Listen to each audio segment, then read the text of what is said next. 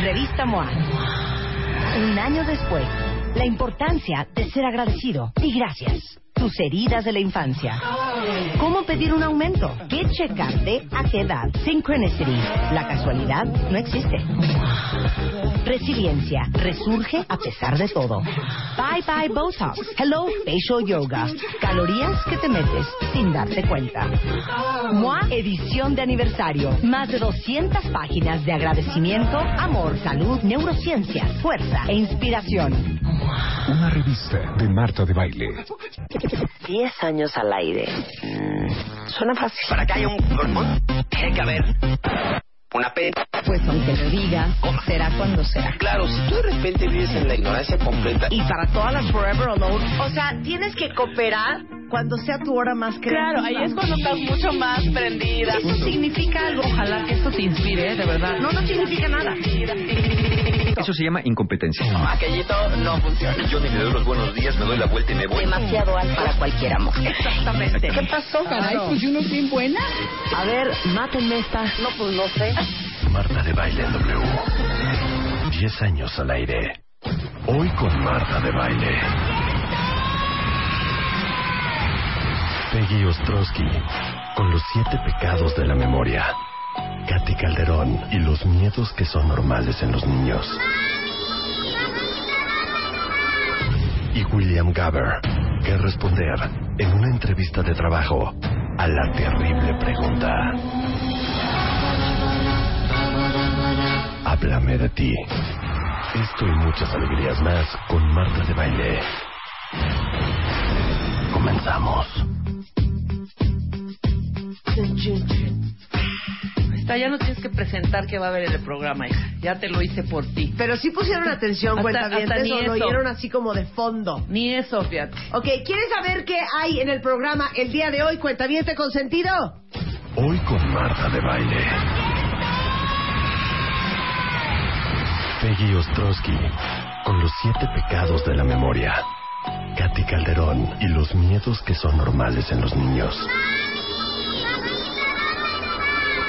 Y William Gaber. Que responder en una entrevista de trabajo a la terrible pregunta. Háblame de ti. Esto y muchas alegrías más con Marta de Baile. Comenzamos. Eso es lo que va a haber el día de hoy. Sí, a ver, ya. Rebeca. Punto. A ver, Rebeca. Punto y se acabó. A ver, Rebeca. Háblame de ti. Háblame de ti. De tu, de tu La, la, vida. ¿Quién cantaba esa? ¿Quién cantaba esa? ¿Quién cantaba esa? Cuenta bien, rápido. Háblame de ti, José Háblame- José. Ah, no, Rocío Durcal. Sé que tú no quieres. No, olvidarme. Pero ¿por qué Siempre cantas como- volveré. como can- Ay, ay, porque era Rocío Durcal. Como cantador. Una y otra vez. Porque era A Rocío. Durcal. Aunque no pueda, pónmela, Willy. Amo esa canción. No, sí, no, es no, pero quiero la versión de Rebeca. Oigan qué bonito canta. Canto hondo. ranchero, ver. ranchero, Hondo. hondo. A ver, Háblame va. de ti, no, no, de, de tu vida. Sé que tú no quieres olvidarme tú, güey, porque aparte ni le entiendes. pues el canto hondo lo puedes hacer, ¿no? Toma ya mi vida el payo que se fue. ay, oh, oh.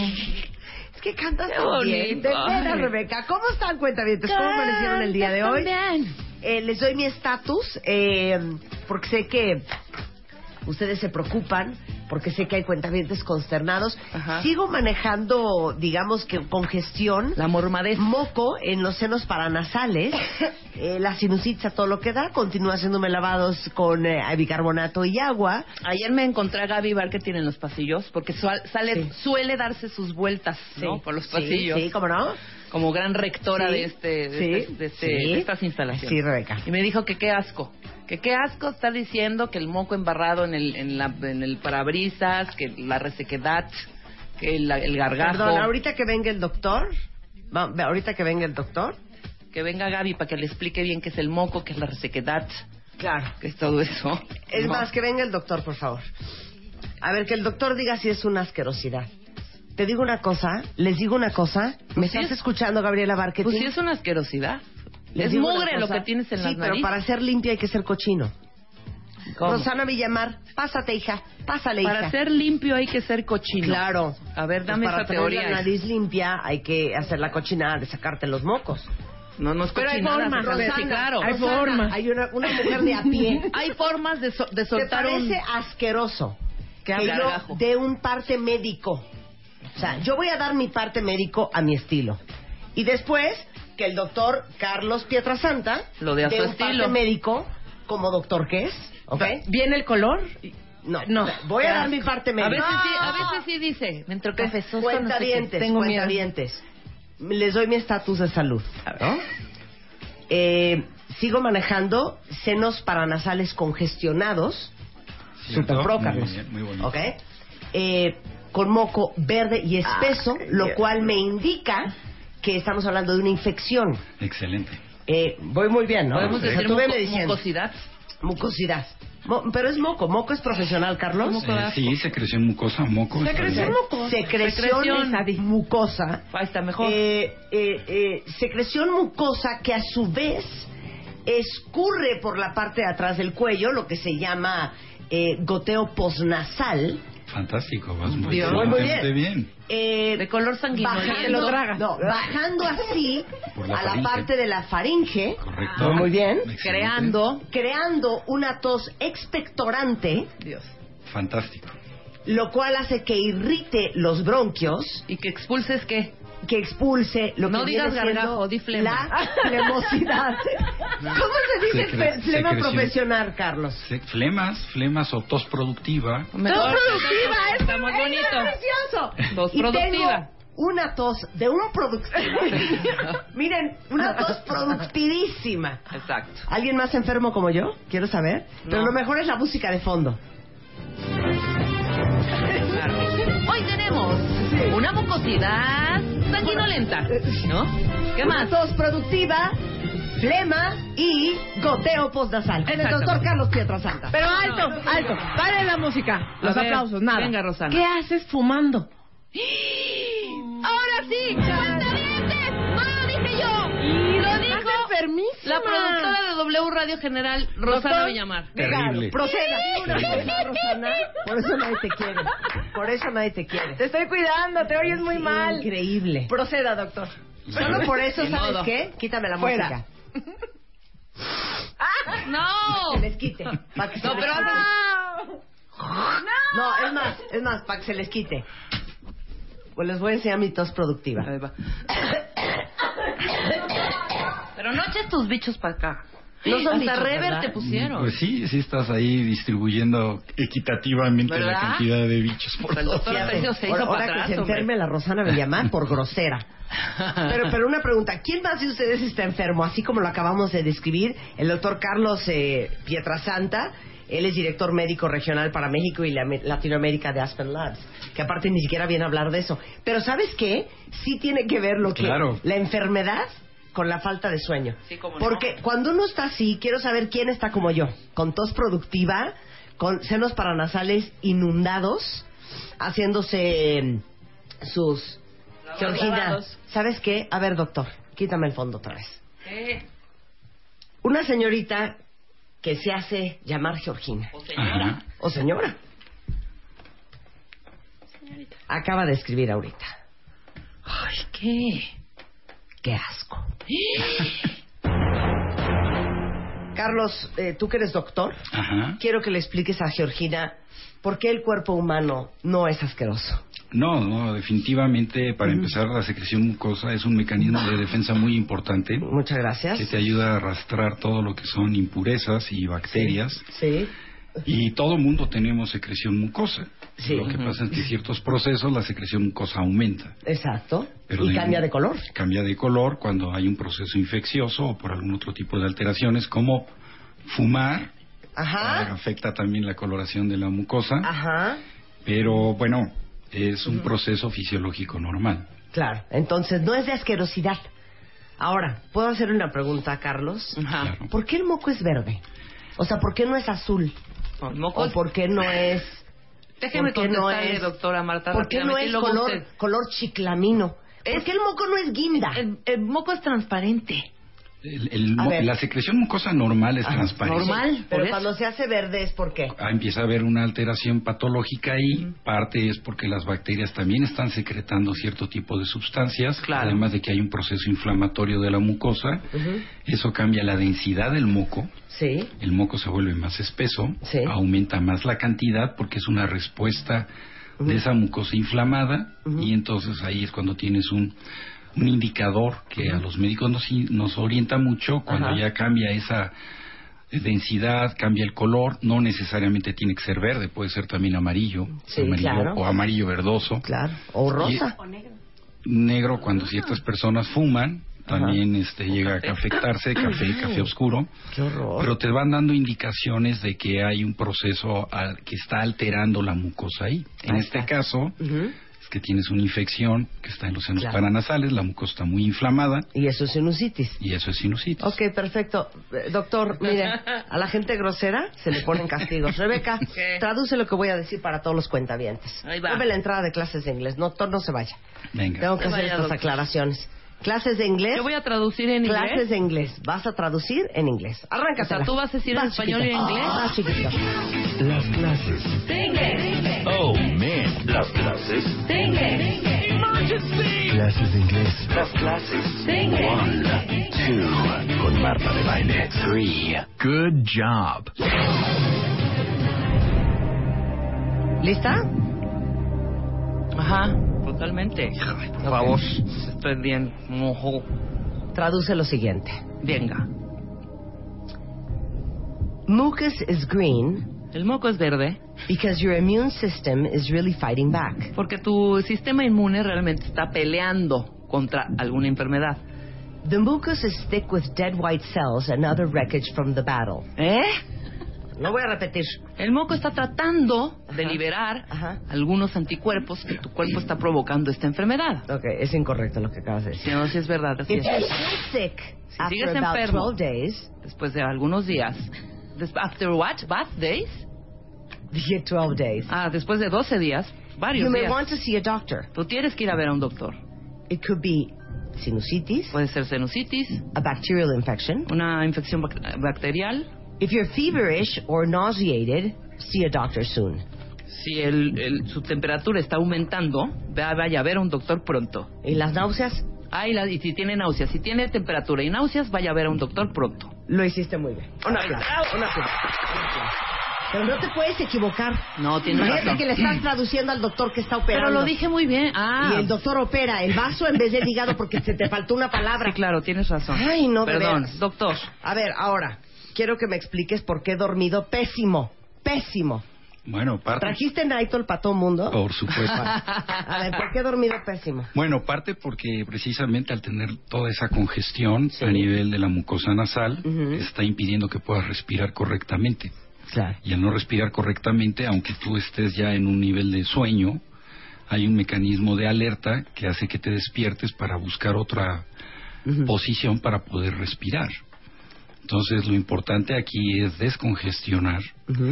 Y lo más interesante es que ciertos productos que son inductores del sueño te pueden ayudar a descongestionar, aunque no lo creas. O sea, Naitol me serviría para este momento de la vida. Exactamente, en este momento realmente es un producto que de alguna manera te va a ayudar porque tiene también un efecto antihistamínico. Ah, Aunque ¿sí? es un inductor de Ajá. sueño, en realidad su mecanismo de acción es bloquear los receptores H1 de histamina y te va a ayudar de alguna manera también a descongestionar.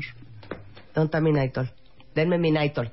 Les digo una cosa. No porque se va a dormir. Eh, El otro día vino el doctor Edilberto Peña, que es neuropsiquiatra. Mentira, miento con los dientes. Mentira, mentira, mentira, mil. Mentira, vil.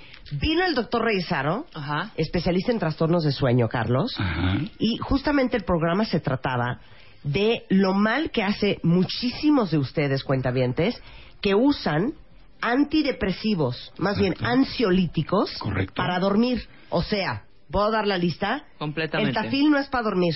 Exacto, El ribotril no es para dormir. exacto, El Ativan no es para dormir. exacto, El Valium no es para dormir. exactamente. ¿Qué me falta? El Lexotan no es para dormir. Exacto. Y mucha gente usa, todos estos son ansiolíticos, ¿no? Así es. Para El- dormir. Exactamente, y, y lo que acabas de, de mencionar es mucho, muy importante porque son medicamentos ansiolíticos que primero son medicamentos de prescripción, que tienen que estar Sí. controlados por un médico. Sí. Que no se deben de tomar porque de alguna manera, sin control, porque de alguna manera te van a generar adicción. Claro. Y lo más importante es que también empiezan a generar tolerancia. Quiere decir que cada vez vas a requerir una mayor do- dosis, una mayor cantidad Sí. para un mismo efecto. O sea, empiezas con un tafil y acabas con cuatro. con cuatro tafiles. El- lo importante aquí es, primero, obviamente, detectar qué causas son las que están produciendo ese insomnio, pero por otro lado también que puedas tener un medicamento que te induzca al sueño y que ya una vez que estés eh, sumido en ese sueño, el medicamento deje de actuar para que en el momento de despertarte No te sientas eh, no con te mercurio sientas- en la cabeza. Exactamente. Y eso yo creo que lo más importante es que, bueno, si tienes ese tipo de insomnio, que hay dificultad para poder dormir, puedes tomar una pastilla, en este caso de Nitol, que por su mecanismo de acción hace que en 15 Aparte, minutos... Nitol se la venden sin receta. Te venden sin receta, está en cualquier, no solamente en farmacias, sino en tiendas de autoservicio. La ventaja es que la, la tomas 15 minutos después o 30 minutos después empieza a hacer efecto, te induce al sueño y una vez que estás dormida, deja de actuar el medicamento y te puedes despertar temprano sin esa sensación De pesadez. de... Sí, exactamente. A ver, ¿quién de ustedes tiene insomnio? Porque les digo una cosa, no nos damos cuenta de lo, lo que nos afecta el no dormir. Ah, no. Hasta engorda. Por supuesto, el no dormir, el, el dormir es una necesidad fisiológica como comer, como ir al baño, etcétera. El, al dormir, eh, tus células se recuperan, el sistema nervioso principalmente vuelve otra vez como a recargar baterías y eso hace que haya un ciclo de sueño y vigilia que te pueda ayudar a descansar de todo lo que hiciste durante el día. Si tú no duermes, no tienes ese espacio de descanso. Y cada día te vas a sentir más agotada, vas a tener confusiones, eh, olvidos, a- a- nerviosismo también, y es un poco como una espiral, que esa sensación de falta de sueño te va a acompañar todo el tiempo Claro. Y cada vez vas a sentirte más ag- agotada. ¿Saben qué me traumó a mí? Les voy a contar esta historia. A esta amiga la mandé a la clínica de sueño. Sí, Mi amiga trae 35 kilos encima. sí, y durmió en la clínica de sueño y vieron su comportamiento al dormir y al día siguiente cuando le entregaron su parte médico le dijo el doctor roncas cañón, tienes apnea, estás durmiendo pésimo, le mandaron la máscara esa para dormir, oigan esto cuentavientes y le dijo te voy a mandar un inductor de sueño exacto. porque cuando tú no descansas bien tu cuerpo no produce algo que se llama que es gri- grelina Grelina. grelina, que es como este la hormona que te mide la saciedad, ¿no? Así es. Que le dice a tu cuerpo, ya no comas otro taco de pastor, hija, ya estás, ya estás llena. Entonces, si no produces grelina, o sea, se te descompone tu mecanismo de saciedad y entonces engordas. Todo, todos los sistemas, hay un órgano dentro del cerebro, que es el tálamo, una región, y están muy pegados todos estos centros. Está el centro del hambre, el centro de la saciedad, el centro del sueño, el, centro de la vigilia. Están muy bien detectados y de tal manera que de alguna manera también están interconectados. Claro. Eso también produce que, por ejemplo, cuando comes mucho, Sí. esa sensación de saciedad te induce al sueño. Sí. Y- El mal del puerco. Algo así. El mal del puerco.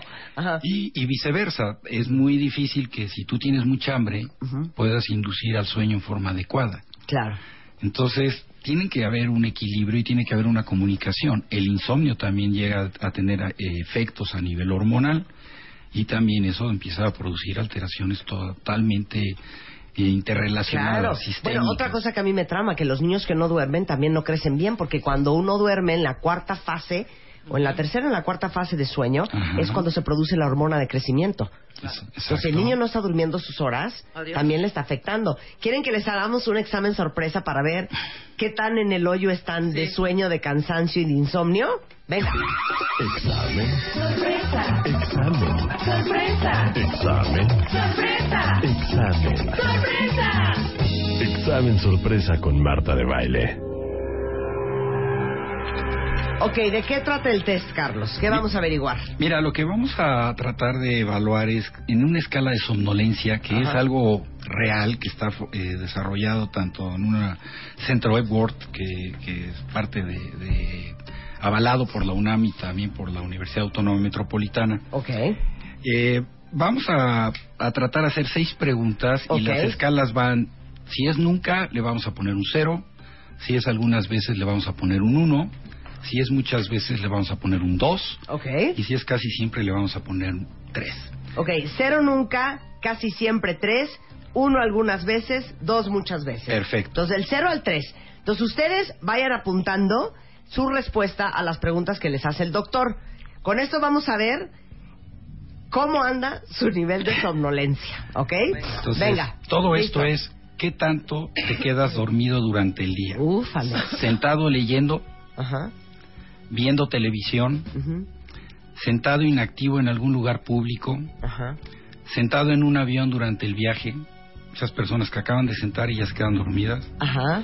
acostado o descansando por la tarde, sentado platicando con alguien, Sí. que debe ser muy aburrido, yo creo, Sí. sentado después de comer o viajando en un transporte detenido en el tráfico. ¿Cuántas veces se han quedado dormidos en este tipo En de la cosas? cola del SAT les da un sueño infernal. Si ustedes van en el metro, el metro los arrulla. Bueno, pues sí, Cada quien conteste. Nunca cero, algunas veces uno, muchas veces dos, casi siempre tres. perfecto. Sí. Y ya que lo hayan contestado, No, voy a, voy a- voy a tener que cambiar. Ok, ya. vamos listo. a sumar Ok.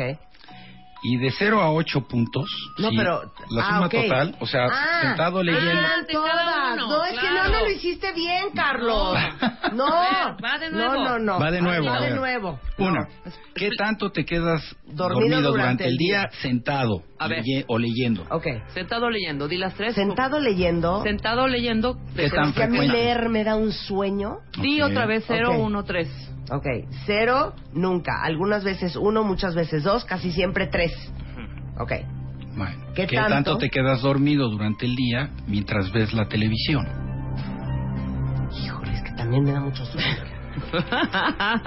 Tres. ¿Qué tanto te quedas dormido durante el día cuando estás sentado, inactivo en un lugar público? Mm, O sea, público, oficina del doctor, el Exacto. SAT, la oficina de licencias. Exactamente. Ok.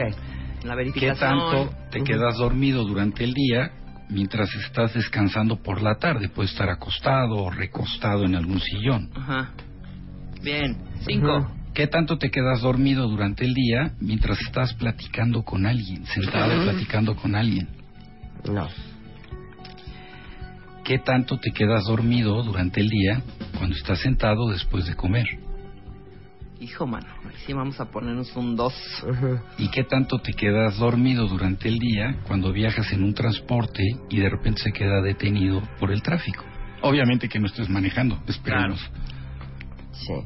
Y Listo. faltó una. Sentado en un avión durante un viaje. También, ¿qué tanto te quedas quedas dormido? dormido. Ay, yo me subo un avi- No, al avión y me da un sueño. Yo no, güey. Ok, ya, ahora sí sumen. Ahora sí Súmenle. sumen. Listo.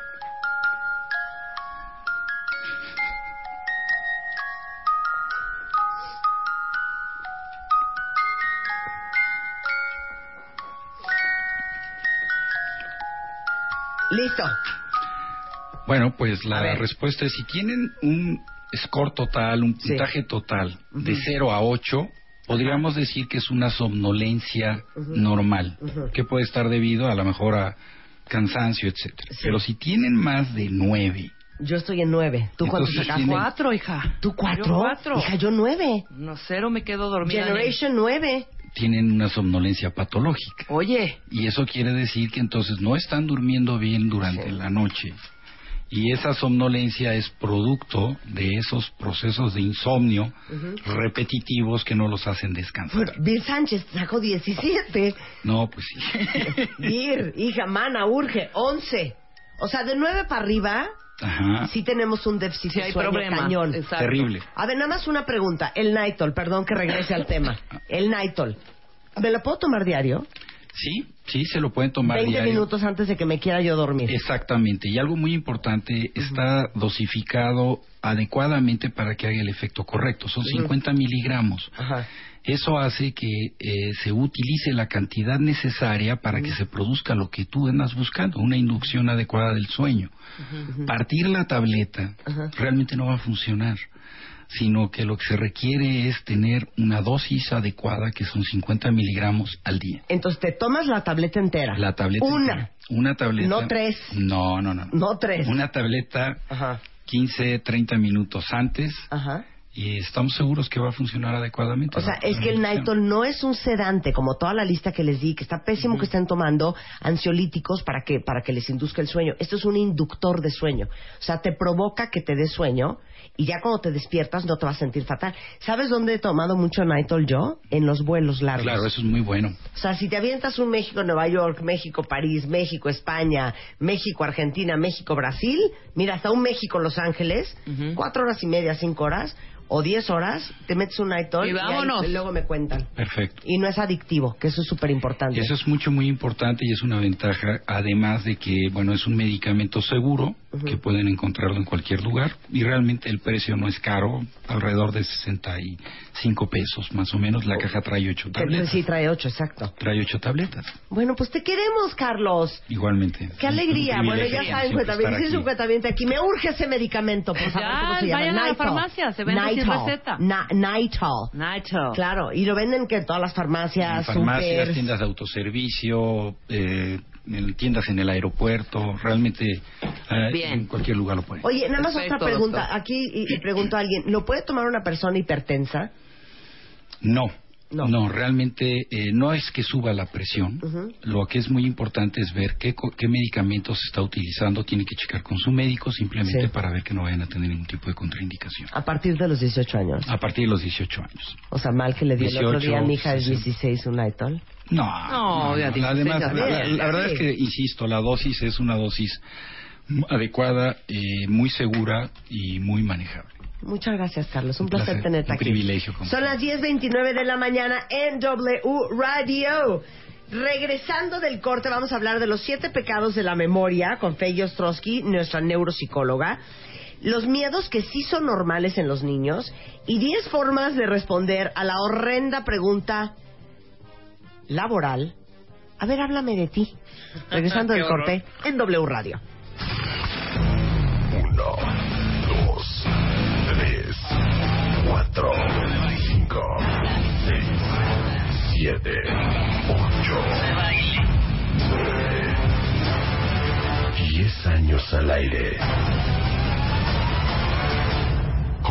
De Baile.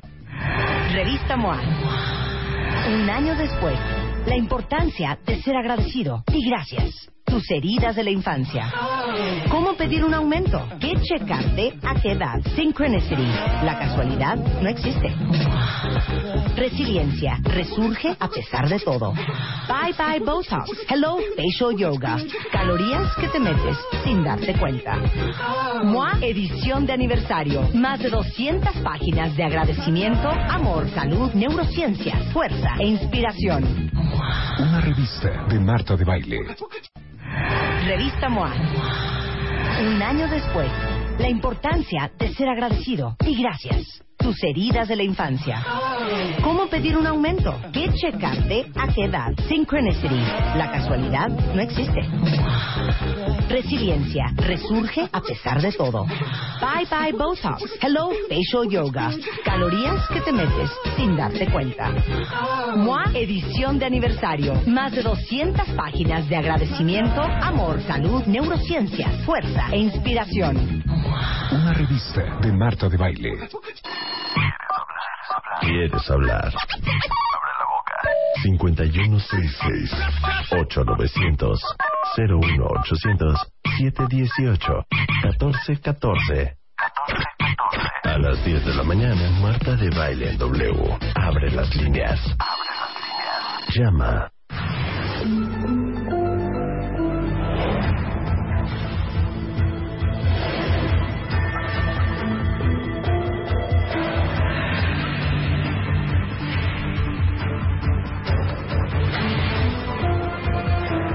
Sea, haz de cuenta que estuviéramos presentando el libro de Feggy, ¿no? Con esta música, oigan. Mentes criminales. Con la doctora Feggy Ostrowski. Ki, ki, ki.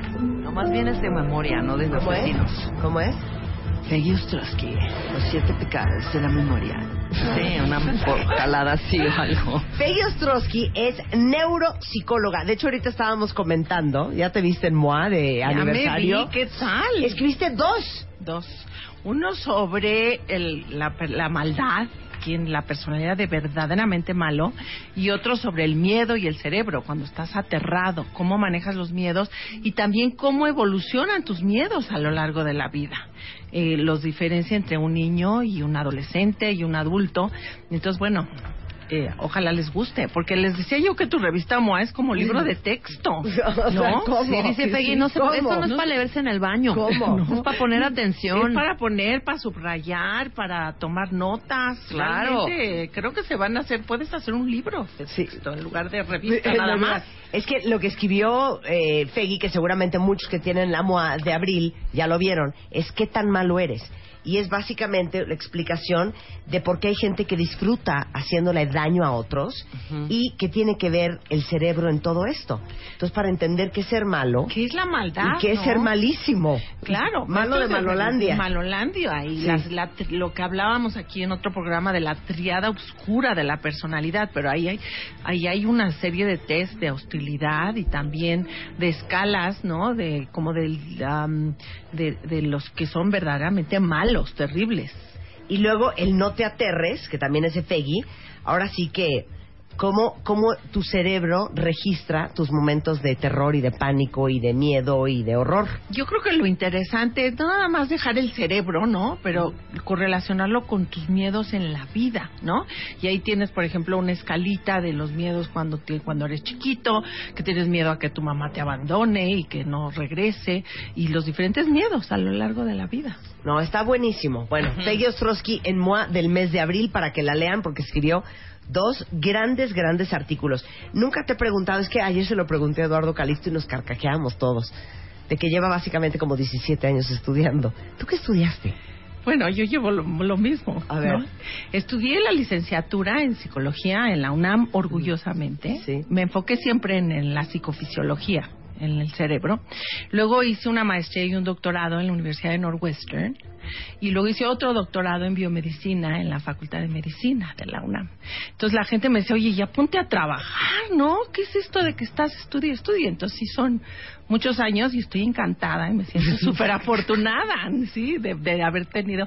¿Sabes qué? Yo creo que todas nosotras somos afortunadas porque la, nos apasiona nuestro trabajo. Y pagaríamos por hacerlo, ¿no? Totalmente. Claro. Y déjenme decirles que Feggy escribió el libro Mentes Criminales, que es un libro este, en donde entrevistaste al Mocha Orejas, a la Mata Viejitas. A todos O los sea- malos, malos, malísimos. Pero lo importante es que no todos están en la cárcel, eso es lo que y la gente me dice, hijo, ¿sabes qué? Creo que mi hijo es de esos. Y se preocupan. Y ahorita en el Twitter, que estoy como muy activa, me, me consultan y me hacen. La gente sí está muy preocupada porque sí estamos muchas veces rodeados de malos. De gente Claro. mala. Hoy vamos a hablar de los siete pecados de la memoria. Explica. Así es. Fíjate que la memoria, bueno, es un tema que a mí me ha fascinado, a pesar de que cada vez que sale un criminal todo el mundo me habla, ¿no? Este piensan salen criminales, inclusive me hablan de CNN en Atlanta, etcétera, porque tienen esta mente criminal, Feggy, para que nos explique. Sí. Pero mis temas de interés son el cerebro y la memoria, por ejemplo, el lenguaje, el envejecimiento. Y la memoria es un tema fascinante porque cuando vemos que el cerebro humano puede mantener billones de impresiones y algunas son momentáneas, pero otras duran toda la vida. Claro. Y eso es lo que llamamos memoria. Entonces, este órgano maravilloso, estamos bombardeados de estímulos visuales, auditivos, táctiles, pero no, re- no, no necesitamos retener todo eso, necesitamos limpiar todo eso. Y eso pasa en el cerebro. eh, esta limpieza, cuando limpia y reconstruye, produce ciertos errores. No es como una grabadora el cerebro. A pesar de que los que estudian las ciencias de computación quieren hacer modelos de memoria en base a cómo la computadora retiene, el cerebro es muy diferente. Y entonces cometes errores. Entonces, esto viene de una de un libro que publicó Dan Schachter, que es de la Universidad de, de la Universidad de Harvard, psicólogo, para no apropiarme de sus ideas, que ahorita vamos a ver, un pecado de la memoria es que te te, te, te, te, te- te vuelas la información y eso pasa en muchos lados, ¿no? Tú dices, la música, por ejemplo, ciertos músicos ahorita demandaron al que hizo el- la música esta de Happy, que ha sido tan... A William Farrell. Ajá. Por, y por muchos millones porque dicen que se robó la música de otros. Muchas veces puede ser voluntario, pero muchas veces es William involuntario. Farrell. ¿no? Qué estupidez dije, perdón. Farrell Williams. Farrell Williams. Bueno, pero entonces así como hay los errores capital, los este, los errores Pecados, capitales, pecados capitales, capitales. ¿no? Como son la vanidad, la ira, la envidia, la gula, La lujuria. La lujuria. la furia, ¿cuál otra? La soberbia. La soberbia. Ajá. La pereza, ¿no? La pereza, la, la avaricia, ¿no?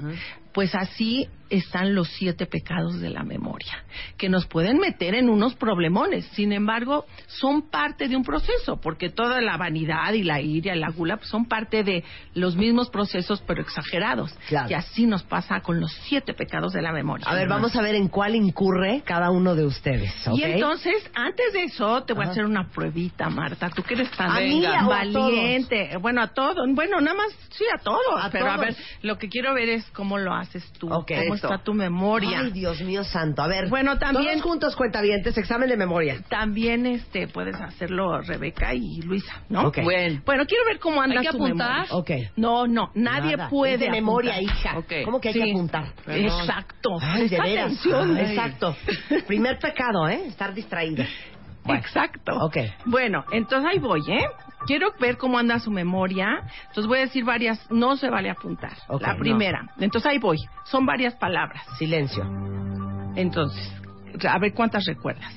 Cama, reloj, sueño, noche, colchón, roncar, cansado, noche, alcachofa, insomnio, descansar, noche, alarma, siesta, roncar y almohada. Entonces, a ver, va a estar más fácil de lo que piensen, no se ponga nervioso. ¿Recordaron roncar y almohada? Sí. Sí, porque lo repetiste varias veces. Y noche también Y lo repetiste. Y porque son los últimos y los primeros de la lista. Entonces tenemos, cuando, cuando recordamos información, recordamos lo primero y lo último. ¿Recordaron alcachofa? Sí, totalmente. Pero más bien déjanos decir que nos acordamos. A ver. No, no, no. Ah, no, no, no, me eches a perder no, mi sí, prueba. A ver. ¿Recuerdas? Sí, porque es, porque Esta, esta es no se puede diferente a todos los Porque es demás. diferente a todo lo demás, claro. Claro, está segurísima. Sí. ¿Cuántos? ¿100% que estaba ahí alcachofa? Sí, Sí, estaba 100%. Alcachofa. 100%. ¿Recordaron la palabra noche? Sí. Claro. La porque dijiste varias veces. 100%. 100%. Perfecto. ¿Recordaron la palabra dormir? Sí, Sí. 100%. ¿Claro? sí, Sí. sí. Pero nunca lo dije. ¿Ves? Yo sabía que no. Sabía que también no. ¿Para qué ibas? 100%. Yo me quedé callada, ¿eh? No dijiste estaba sí. segura, No, pero dudaste, dudaste. Sí, no, dudé cañón.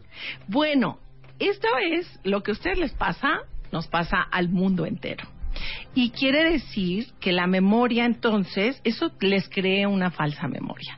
Y es así como funciona la memoria. La memoria no es una grabadora, no estás registrando todo, todo, todo, todo, sino continuamente estás tratando de reconstruir en tu cerebro y entonces se crean falsas memorias. Y este es uno de los pecados que vamos a hablar, que es la su- sugestionabilidad y los sesgos. y esto en todas estas series de abogados, no están bien, no han visto esta de Good Wife, tú que ves tantas Sí, series, sí. es de abogados y entonces continuamente puedes crear falsas memorias, puedes crear sesgos, decir, a ver, seleccione al que al que al que este atacó, al que lo atacó. Y la persona dijo antes llevaba una sudadera y entonces luego ponen fotos y solo ponen uno negro Con sudadera. con sudadera. Entonces obviamente la gente tiene el sesgo de pues si traía sudadera este fue y ese no fue. Entonces en las leyes los abogados muchas veces tienen sesgos. Ha habido grandes demandas contra psicoanalistas, por ejemplo, en Estados Unidos, porque muchas veces hay esta idea de que si fuiste violado y abusado cuando en la infancia, y esto puede ser implantado por la forma con, como el psicoanalista te entrevista. Te dice, a ver, en tu infancia, cómo le era la relación con tu padre y tu madre, y te tocaban, etcétera. Y ha habido demandas en Estados Unidos y han metido a la cárcel a gente y esto, bueno, ahí está duda si sí sucedió o fue plantado, sugerido por el estilo de aproximación. Bueno, por eso en muchas series cuentavientes se han fijado que de repente eh, no se pudo procesar al criminal porque fue entrevistado de manera poco profesional, quote, quote, Exacto. porque después de siete horas de ser de estar en una entrevista de tú fuiste, confiésalo, ya dices, confiésalo. sí fui yo, hombre. Acabas diciendo que sí fuiste tú, pero porque hay sugestionabilidad. Claro, y en los testigos también. Entonces es lo que están los abogados muy listos y saben un chorro de psicología. Pero ¿no? a ver, dime de la vida diaria. Bueno, en la vida diaria vamos entonces a hablar primero, luego hablamos de la sugestión. Nada más te, te quise enseñar eh, cómo puedo generar, bueno, cómo podemos generar Claro, esta hablaste de memoria. muchas cosas que tienen que ver con dormir. Exacto. Y entonces cuando dijiste, Dormir. oyeron la palabra dormir, todo el mundo dijo sí. generaste porque reconstruiste, no eres Claro. una grabadora. Te dije insomnio, te dije almohada, te dije no sé qué. Y entonces, bueno, es interesante, ¿no? Eh, el- entonces vamos a ver los primeros, en la vida diaria, vam- de la vida diaria. El primer pecado o problema muy serio es la distracción. Entonces, la distracción to- podemos decir que es una interfase entre atención y entre memoria, ¿no? Entonces, muchas veces en la vida cotidiana hacemos todo en automático. Estamos, este, nos eh, ponemos las llaves siempre del coche en la bolsa, ponemos los lentes en un lado, etcétera. Y entonces funcionamos en automático y eso es eficiente. Pero puede haber un momento dado en donde vas al súper, eh, sacas todas tus bolsas y entonces del, de, la, de la cajuela y entonces ya vas a tu casa y no puedes abrir la puerta. Dices, puta, y dejé las llaves en, en no sé dónde, te vuelves loca y lo no, eso pasa bastante Pues sí, frecuente. bueno. y eso es un fenómeno en donde estabas sacando las las bolsas y no te fijaste que dejaste las llaves puestas en la cajuela y que ya no las traes en tu bolsa. Entonces, continuamente las personas que están agobiadas y estresadas y de- haciendo multitareas, muchas veces su atención está dividida. Estás haciendo muchas cosas y funcionas en automático y te dijeron algo y sí, sí, sí, luego, luego. Y entonces esta, esta cuestión, la distracción, es muy importante porque eso no es ni siquiera un error de memoria, es un error de que nunca nunca entró a las cajas de memoria. Claro, no, bueno, ¿sabes qué? ¿No les ha pasado a ustedes? A mí me pasa cada rato. Que van manejando, Y por estar escuchando la música no, ya te y por estar distraída, cuando te das cuenta, ya estás en San Jerónimo. Y no registraste que pasaste por el Hospital Ángeles, Claro. por Perisur, por TV Azteca, y de repente digo, ¿dónde ¿Dónde estaba estoy? mi mente? Que ya que llegué ya en dos estoy en San. Jerónimo Ajá. y no registré todo el trayecto.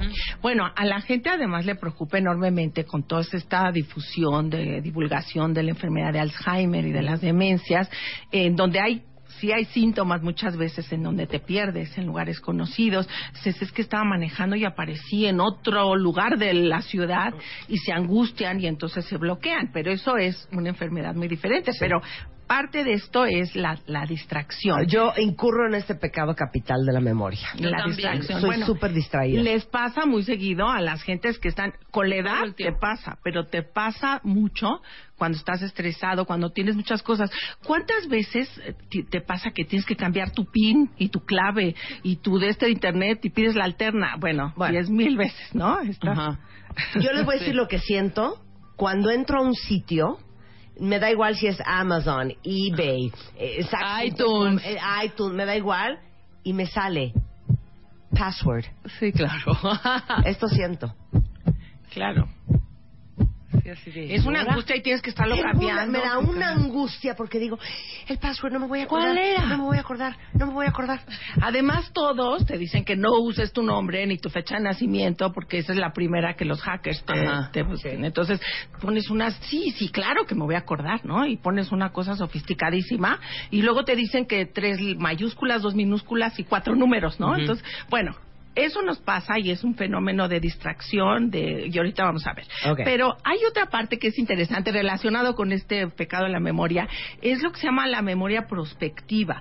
Tú no solo te estás acordando de lo que pasó, sino tienes que planear lo que va a pasar en el futuro, a qué horas te tienes que tomar una pastilla, a qué horas tienes que ir a la cita y entonces eso se llama la memoria de acordarnos eh, lo que tenemos que hacer en un futuro. Y muchas veces lo que pasa es que usamos las claves inapropiadas, por O ejemplo. sea. Por ejemplo, dices, me voy a tomar, le- te dicen, oye, si ves a Juan, dile que lo- nos vemos en la noche. Tu marido te dice, ¿no? Y entonces lo que pasa es que esa clave de Juan vale gorro, porque Juan representa 80 mil cosas, llegas en la noche y no apareció Juan, porque tú no utilizaste la clave apropiada.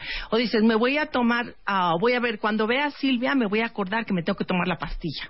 Pues Silvia vale gorro, te- en ese momento puede ser muy coherente. Entonces muchas veces tienes claves inapropiadas para acordarte de Sí, las pésimas cosas. asociaciones de ideas. Tienes, tienes Bueno. que hacer, para, para acordarte de algo, tienes que poner atención y poner claves como extrañas, ¿no? Por ejemplo, hay un experimento que les digas, cada vez que oigas la palabra película, tienes que apretar un botón, y, o cada vez que oigas la palabra Yolif, ¿no? Y lo que funciona mucho mejor es la palabra Yolif, no la palabra película. Porque Claro, la palabra Yolif común. es poco común, es una clave que dice Yolif, claro, la pastilla. Entonces eso de que la gente para acordarse que tiene que Se tomar la pastilla, un de- bueno, es algo que lo tienes ahí presente. Pero tiene que ver con este fenómeno de la memoria hacia el futuro, de lo que tengo que hacer en el futuro, y nos mete en muchos problemas. No, pues también estoy en el. Oye, hoyo. las citas. ¿Cuántas veces no les ha pasado que dices, "¡Ah! me tomé el antibiótico? Y ahí estás contando en la cajita, faltan tres. Entonces, si empecé antier, llevo uno, dos. Entonces, no, entonces falta uno. O, no, entonces hay cuatro. Pero entonces sí, ya me tomé. ¿Pero a qué hora me lo tomé? Entonces, claro, como lo haces en automático porque estás distraído, Claro. ya no sé si me tomé el descongestionante. Pero que no, apu- no apuntan en sus cajitas. ¿Cómo? Empecé, a- yo hago esto, ¿me vale? Porque a mí se me olvida todo. A ver, todo. ¿qué? Pongo mi, pas- mi, mi cajita de pastillas, ¿ok? Ya me la voy, es la primera toma. Son las 7 de la noche. Empecé a las 7. O sea, como bitácora. 7 pm, nada más una vez. Ah. 7 pm cada 12 horas. Entonces Ajá. yo ya veo, me la tomé a las no- 7. No estás entendiendo. Sí, güey, ya a las pueden 7 de la las mañana. 11 de la mañana y no sabes si te tomaste la pastilla ya de las la 7 o no te la tomaste. ¿Sabes lo que sí, hace, sí, lo que hacemos para gente que está amnésica? Pero eso ya suena amnesia severa. Eh, te ponen en el, eh, te hacemos un programa y te dice ti ti ti, tómese la pastilla y a los cinco minutos otra vez ti ti ti, entonces ya se tomó la pastilla. Claro. Para Sí, tu alarma. No, bueno, dice aquí Leslie, ¿y qué tal? De, le di la medicina al niño. Eso también, claro. Y el niño torcido en el hospital porque le dieron una sobredosis de antibiótico. Qué, qué cosa más espantosa. Claro. Regresando del corte, vamos a hablar del bloqueo, la memoria transitiva o temporal, la sugestionabilidad, plagio involuntario, sesgos y persistencia. Los pecados de la memoria con la doctora Feggy Ostrowski en W Radio. Bien. Estamos cumpliendo.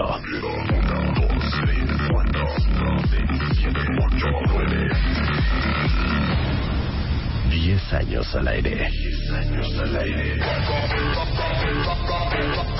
Con Marta de Baile. Solo. Por W Radio. Abre Twitter. Arroba Marta de Baile. Y Facebook. De Baile. Oficial. Opina. A las 10 de la mañana. Marta de Baile. En W. Abre las redes. Non-stop. Escribe. Estamos hablando con la doctora Feggy Ostrowski. Ella es neuropsicóloga de la UNAM sobre los siete pecados de la memoria. Y ahorita les conté que, ¿sabes qué me trauma, Feggy? Mis hijas me dicen, ay mamá, ya, cuéntanos cuando eras chiquita. O ay, ya, cuéntanos de tus galanes. O cuéntanos cuando eras puberta. O cuéntanos del viaje que hiciste. No me acuerdo de nada. Entonces, cuando viene gente y, que ha sido parte de mi vida, les pido que les cuenten las historias que yo no les puedo contar porque no me acuerdo de nada. Bueno, creo que es fantástica porque eso es lo que se llama la, la parte transitiva o temporal de la memoria, que es otro pecado, ¿no? Y se refiere a la pérdida o desvanecimiento de la memoria a través del tiempo. O sea, las memorias no duran para siempre. Muchas, se de- algunas sí, ahorita vamos a ver, porque ese es otro fenómeno. Pero en general, no es difícil acordarte de lo que hiciste ayer, pero sí de lo que hiciste hace seis semanas, o hace seis meses, o hace seis años pues muchas veces se desaparecen. Entonces, muchas veces eso nos mete en muchos problemas porque te encuentras a alguien que te dice, Marta Dorada, ¿cómo estás? Y, y te trata como pues si fuera su amiga íntima. Y Claro. dices, no ¿Y tú tengo la menor idea ¿Quién es? de ¿Quién es? esta, horrible. ¿no? Sí, y entonces, eh, ¿por qué olvidamos, no? ¿Qué es lo que nos pasa? Las preguntas, ¿por qué se nos olvida, no? Claro. Entonces, bueno, hay muchas causas. No es eficiente recordar todo lo que aprendemos. Nuestro, memo- nuestro cerebro estaría saturado con estas huellas de memoria. Entonces, es importante olvidar. En general, nos acordamos de las experiencias muy intensas que tienen valor de supervivencia, pero lo de la escuela siempre se nos olvida. Cuando Sí, yo claro. hago mis pruebas, que eso es memoria a largo plazo, la gente, "Ay, oiga, hace años que ya no hago divisiones, yo ya no sé hacer divisiones, por claro, ejemplo, ¿no? sí. Porque además eso lo usan.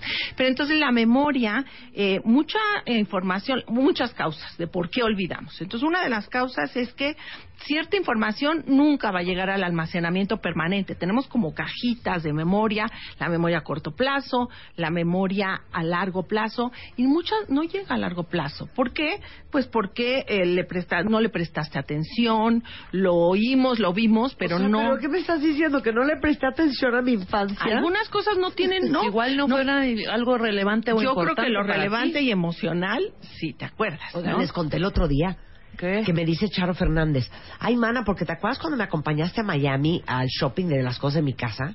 ¿Y yo qué? Sí, Marta, Hija, sí. Yo no fui Fuimos contigo. a Miami. O sea, eso no puede ser que se te olvide así nada más. Eso sí te necesito Acompañé a. Charo para ayudarle a escoger todas las cosas para su casa. No, está, está cañón. Si me han preguntado, Feggy, ¿tú has ido a Miami con Charo? Yo hubiera dicho, no, nunca he ido. No, bueno, eso sí, porque son periodos largos. Algo, Claro. A lo mejor lo bloqueaste, no la pasaste tan bien y estabas llena de envidia porque ella compraba sus cosas y tú no. O igual ¿verdad? estabas enamorada y estabas pensando en un choro así, o no sé, hija. No puede ser. Bueno, eso está un poco grave porque son Gravísimo. esos Sí. eventos. Pero bueno, ciertas memorias, si tú no las procesaste a fondo, nada más las viste, las oíste, bueno, pues se pasan. Luego, las memorias eh, pueden sobresaturarse con otra información similar. Y entonces hay información original que no es relevante. Olvidamos lo que desayunamos, por ejemplo, porque todos los días desayunamos lo mismo. Pero si te echaste unos pulpos al mojo de ajo, a las Sí, 8 de la mañana, eso no se te va nunca. por lo menos el aliento, ¿no? No, Ajá. no te lo va a estar recordando todo el día. Entonces, bueno, cuando estas ah, lo haces automáticamente, bueno, estas memorias desaparecen, ¿no? Eh, la información nueva es tan nueva que no tienes con qué conectarlo. Y entonces Se te sí olvida. lo- se te olvida, como cuando empiezas a jugar ajedrez. no sé si sabes Ajá. jugar ajedrez. ¿Qué pasa? Ya si se me paso olvidó. con qué, con, te- ya te lo enseñaron muchas veces, pero se te saturó, ¿no? Dice Adriana, es horrendo. Adriana, te entiendo también. Dice, siento que los demás saben más de mi vida que yo. Eso dice Adriana. Ajá. Así estoy yo. El otro día mi primo, hija, no sé, qué, no sé cuánto, le digo, es que te digo una cosa, mi primera boda no sabes qué increíble porque va, va, va. Hija, estuve en ella. No. Veniste a mi boda, agarro un álbum y ven, ahí estoy bailando con Charo y, la- y yo, "Ih". entonces la gente se siente mal Claro. porque cuando le dices a un primo que no te acordabas que había venido a tu boda, es como decirle, eres irrelevante en mi vida, ¿me entiendes? Claro, pero ¿qué tal las que te platican la misma historia y dices, eso ya me lo cantó hace una semana y te vuelve a platicar todo el, el, el- el- cualquier cosa. La retaída del cuento. Ajá. Exacto.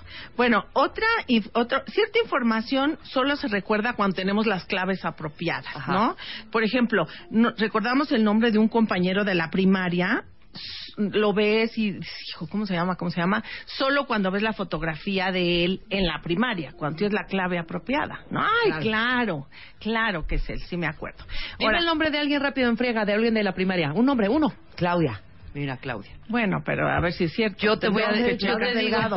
Claudia Delgado. Yo no sé su Saludos, pero mana. siempre, primero que siempre que me hablan de la primaria, que me acuerdo de un amiguito mío que se llamaba Cuitláhuac. ¿Será por el nombre? Claro, yo me acuerdo Claro, de una porque- miss que yo tenía que se llamaba Priscila. Priscila, claro. son Pero porque era un nombre raro. Claro, ¿no? Pero, pero si es el Teresa o Juana o Claro, yo qué sé, claro. ¿no? O te acuerdas de la que te hizo la vida imposible, ¿no? Pero este es, este es el pecado de bloque De- de- temporal o del temporal, de por qué Temporal. olvidamos. Te estaba dando, pues, se nos olvida, hay muchas causas, etcétera, y las memorias cambian a través del tiempo. Constantemente lo que decimos reconstruimos, y aprendemos y cambiamos los tipos de memoria. Entonces, la memoria no es para siempre, es temporal y hay diferencias entre, por ejemplo, en un Alzheimer, que en eso hacemos en otro programa o en otros tipos, eh, eh, la demencia eh, hay otro tipo de, se olvidan, las huellas de memoria son tan lábiles que desaparecen inmediatamente. Pero eso es otra historia, pero mejor no hablamos de eso porque no nos va a dar otro tiempo de todo lo demás. Ok, ahora vamos con... Con el bloqueo, que tiene que ver un poco con esto. Es el, ¿qué tal? Esa sensación de que se, se de- sabemos que sabemos, pero no nos acordamos. Le queremos contar a nuestro jefe la película que vimos ayer en la noche, Ay, no sé ¿cómo qué. se llama? O conoces... ¿Dónde sale este ¿Qué actor, hombre? Este mal? actor güero. ¿No nos pones súper mal? Sí, No horrible. saben cómo me enchila. Lo que más me enchila. Te voy a decir qué. ¿Cómo se llamaba esta canción que cantaba Me quiero matar? Porque entonces me quedo con el cuento de cómo se llamaba esa canción. y, y te quedas y sale. No, y bueno, hasta sale- que, la, hasta que la googleas o que ves, hasta, que, alguien te... Ajá. Así Bueno. me seis horas. ¿O Pero te ¿cómo se llamaba acuerdas? esa canción? Me pone muy mal. ¿O te acuerdas tres horas después o cuatro cuando ya no lo necesitabas, Claro. cuando necesitabas lucirte, o en los actores, ¿no? Por ejemplo, que tienen que decir algo muy importante en sus líneas y se bloquean. Y ese es un fenómeno que ocurre más frecuentemente con los nombres de personas que con nombres de cosas y es universal. Es muy interesante porque por qué nombres y por qué no cosas. Fíjate que los nombres pues son muy arbitrarios, son claves como fonológicas, no tienen sentido, ¿no? Lo, por ejemplo, si hacemos un experimento y te digo, este es el señor guerrero, este señor pescador, etcétera. Y luego, eso, zapatero. Y luego hago el, el experimento y le digo, este señor es un guerrero, es un zapatero, es un pescador, entonces sí te acuerdas de los nombres. Porque la palabra guerrero, así en, en, en vacío, no significa nada. Pero si yo te diciendo, te estoy diciendo, esta señora es conductora de radio y se llama conductora, ¿no? Te estoy dando mucha información semántica de la persona. Y entonces puedo acordarme de cuáles son sus, lo- a qué se dedica, a qué hora se levanta, cuáles son sus, eh, sus cuestiones. Entonces, el fenómeno de lo tengo en la punta de la lengua está en todos los idiomas. A ver cómo se dice en inglés cuando se te olvida algo. Ay, The tip of the tongue. I have it the at the tip tip of of the- tongue. uh, tip of my tongue. Y bueno, yo no sé este coreano, pero ¿sabes cómo se dice? Exacto, y dice, lo tengo burbujeando en la punta de la lengua. Burbujeando, ¿no? Bueno, ¿y qué tal la gente que le dice, te dice, ay, hija, me acabo de encontrar con un chavo que iba contigo en primaria, no sabes qué encanto, oye, está guapísimo aparte, y te mandaba muchísimos saludos. ¿Cómo se llama? Ay, espérame, espérame, espérame, me espérame, acuerdo, espérame. no me- claro. O sea, quiero jalar de los pelos a la persona. ¿Cómo que no ¿Quién te era? acuerdas? Eh, Ramiro, no, espérate, Raúl, Y aparte este güey, este güey güerito, no hombre. manches. Uno muy alto, de pelo café, Ajá. como cejón. No, bueno. No, de veras. Entonces es un fenómeno que es como el, el- el fenómeno es inconfundible, es como vas a estornudar, ¿no? ¡Ah! Y te lo botas. Es horrible, es corta, horrible. Y ¿no? así, espérame, espérame. Ahorita me voy a acordar, ahorita me voy a acordar. Y entre más Pero te ¿por qué se nos menos. bloquea la mente? Se nos bloquea porque las claves, en general, como guardas, y si guardaras información semántica, la- lo que significa esa persona, está ahí. Pero si guardas claves fonológicas, Raúl, Ramiro, Rodrigo, pues eso no tiene mucha información de esa Claro. persona, ¿no? Entonces es un fenómeno que es universal, tiene que ver cómo funciona el cerebro, se acentúa enormemente con la edad, con la edad pasa mucho, y eso tiene que ver con las conexiones. Por ejemplo, una palabra como escritorio puedes te- tenerla codificada como mesa, o un coche como automóvil o como vehículo, pero Juan y Pedro, pues ¿cómo lo codificas? Sí, claro. Como nada, en ciertas culturas, mira, una vez fui a dar una conferencia, me encantó, porque la gente me decía, me dedica mi libro, y entonces le digo, a, a ver, sí, cómo no, Eh, a, a- a Cascada, me decía. Y entonces todos venían de un pueblo cerca de México, por Puebla, en donde les ponen, les digo, ¿qué, qué nombres tan interesantes? Sí, nos ponen el nombre de la- las cosas que están cerca de donde nacimos. Dice, qué bueno que no me pusieron perro, ¿no? Porque había muchos perros alrededor. Entonces, bueno, los nombres en las sociedades común y corriente no significan nada. En el Amazonas o aquí en México tiene que ver con la profesión de la persona y entonces así no se nos olvida, ¿no? Oye, ¿y qué tal el oso que te avientas cuando dices, ay no, es que un íntimo amigo mío también trabaja en, la, en, en, en Santander? ¿Quién? Ay, espérate. Espérate. ¿quién es tu íntimo? Y entonces quedan así como Ajá. que, qué oso. Sí, no, es tu íntimo, porque si fuera tu íntimo te acordarías, ¿no? Exacto. Horrendo. Y entonces mucha gente en las demencias, la anomia es la falta de capacidad de recordar el nombre de las cosas y la- la- el lenguaje se vuelve muy poco fluido. Pásame el de esto, el de ese, oye tú, ¿no? Sí. Eso es, es muy frecuente. Y entonces, ¿por qué se acentúa con la edad? Muchas veces las redes neuronales se debilitan. Entonces, tú cuando tienes una buena conexión, pues lo tratas de conectar. Si les pasa eso, muchas veces hay que tratar de descansar, pensar en un pastel de chocolate, en lugar de decir, Ramiro, Rodolfo, ¿no? Etcétera. Ricardo. Entonces, No, relajarse. mira, mira aquí como dice mi, mi adorada cuentaviente. Dice aquí, mira Marta, Carla. Cuando pasa eso yo hasta me enojo y les digo, ¿para qué me dices? Mejor dime cuando sepas las cosas. Sí, claro. Si no, no me digas. no, qué horror, porque ponen en jaque a Que cuentan el cuento mal. Exacto. Ay, no. Ahora vamos con el plagio involuntario. Eso, ¿Qué vamos es a ver eso? el plagio involuntario. Esto del te, te saltaste porque en mi orden ahí voy. El- Ah, ok. Ah, no, Perdón, no, no, no, no, sí, Sí, va el plagio, ¿no? Sí, está, plagio. está. Ay, claro. El plagio involuntario es cuando tú haces tuya, como atribuyes a qué es tuyo. Alguien te contó cosas, etcétera. Ujú, totalmente. Y tú, yo te digo estas cuestiones de Sí, memoria, de sí. la punta de la lengua y dices, es que yo ya leí que todos los idiomas y me plagias mis ideas. No, No, te voy a decir otra que pasa. Le digo a Rebeca, hija, bueno, ¿y qué tal, no? Que este cuate lo metieron a la cárcel. Ajá. ¿No? Es que entonces me volteo con el grupo y digo, no, es que me contó Rebeca que lo habían metido a la cárcel. Y se voltea a mi hermana Eugenia. No es cierto, hija, te lo conté yo.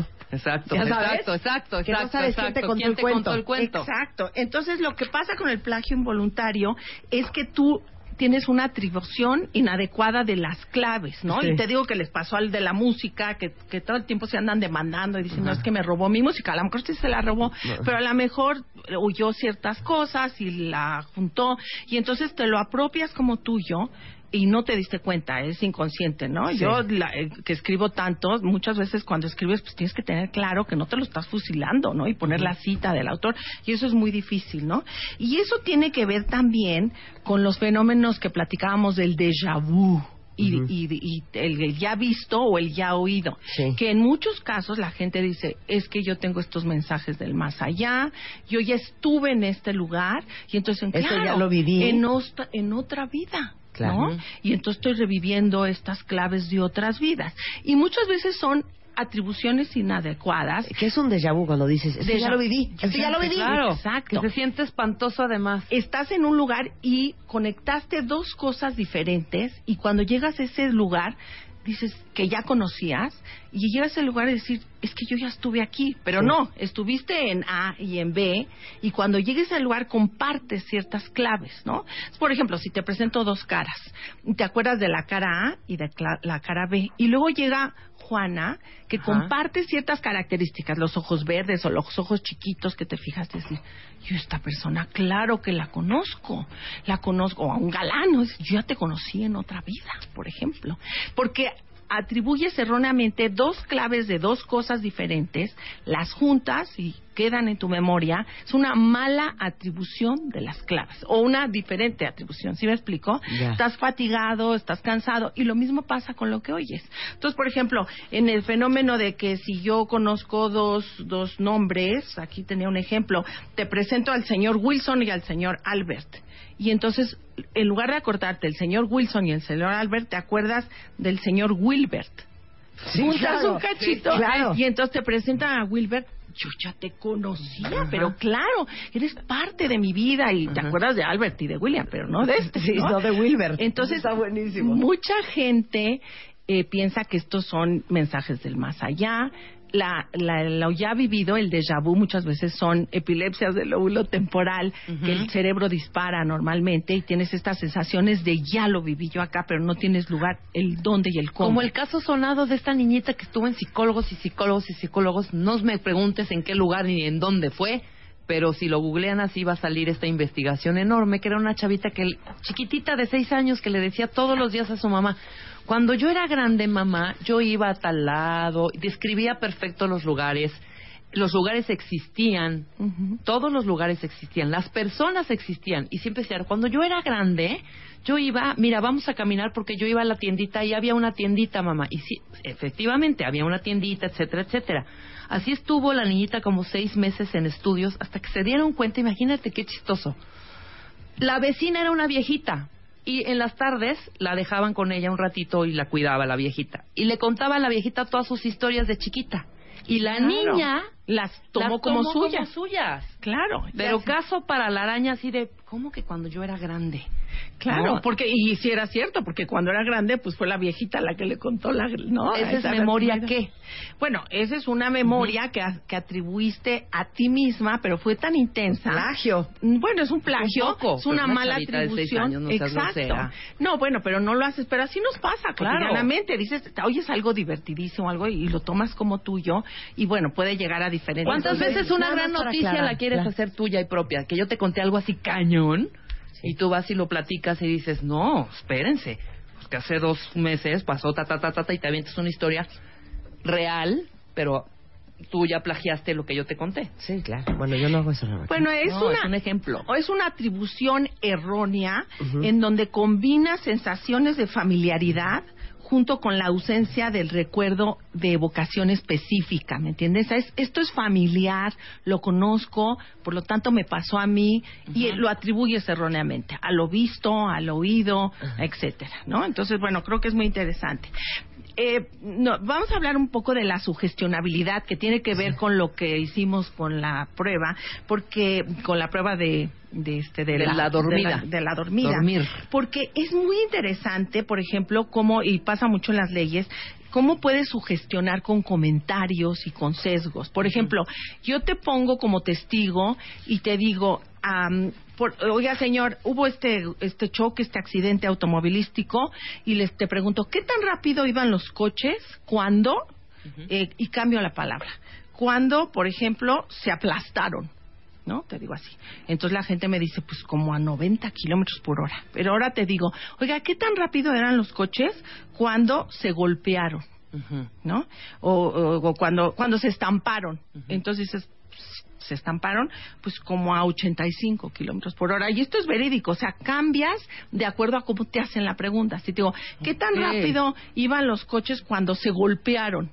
¿No? Entonces ya dices, pues como 80. Ya no dices, aplastaron, era Claro, es que 90. dicen, oye, Sí. ¿a qué velocidad iba el coche cuando tiró el muro de contención del periférico? 120. Dices a 120. Y cuando lo tocó, si to- cuando Claro. tocó, 40. muro, a 40, a 40. 60. Claro. Entonces, esta es su gestionabilidad. ¿Cómo cuestionas a los testigos, por ejemplo? Y, y eso pasa. Luego, otra, otro estudio que hicieron muy interesante, hubo un accidente en Ámsterdam en donde un avión se estampó con un edificio y hubo 40 muertos, y hubo fuego y se, bueno, causó mucho eh, problemas ahí en Ámsterdam y mucho susto. Y entonces luego le preguntaron a los estudiantes universitarios, oye, eh, ¿estuviste presente cuando salió en la televisión cómo se filmó que cuando chocó el edificio, cómo salieron las llamas? Y el 90% de los estudiantes dijo, claro, claro que vi esas imágenes en la televisión.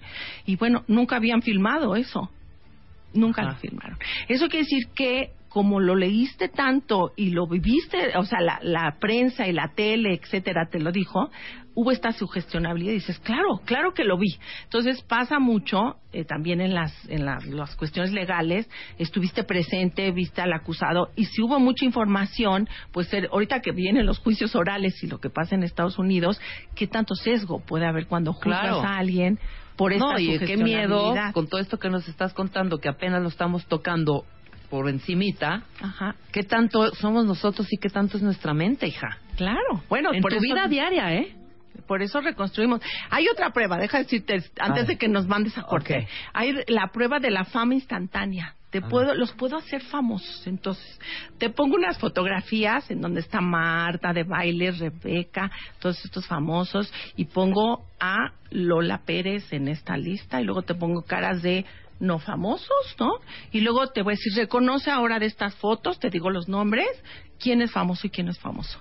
Y entonces, como, como Lola Pérez estuvo en la lista de Marta, de Rebeca, de Fared Williams y de todos estos, dice, esta es famosísima. No me acuerdo cómo se llama, pero es famosísima. Entonces, hay este sesgo en donde yo puedo crear una fama instantánea o con nombres o con fotografía si te pongo en un contexto de fama y no en un contexto de no fama. Que está interesante, Bueno, ¿y cuál es la solución para no tener estos pecados de la memoria? No, no hay, no ¿Hacer hay, no hay- crucigramas? no, es que lo cono, no, es que lo conozcas, que estés consciente que retener esta enorme cantidad de información, decías, ay, yo quiero una memoria fantástica, sería gravísimo porque Claro. saturas la memoria y no eres eficiente. Y, la- y lo que tienes que recordar es que estos memori- estos errores son fantásticos, ¿no? Y que, que si sucede no te angusties, Sí, no ¿qué te vayas con hacer sudoku, hija, o qué? Sodoki. Soduco o Soduca. Sudoku. Sudoku. Sudoku. Sudoku. Oh. Esas cosas no sirven de nada. Nada más es que estés consciente que pueden ocurrir.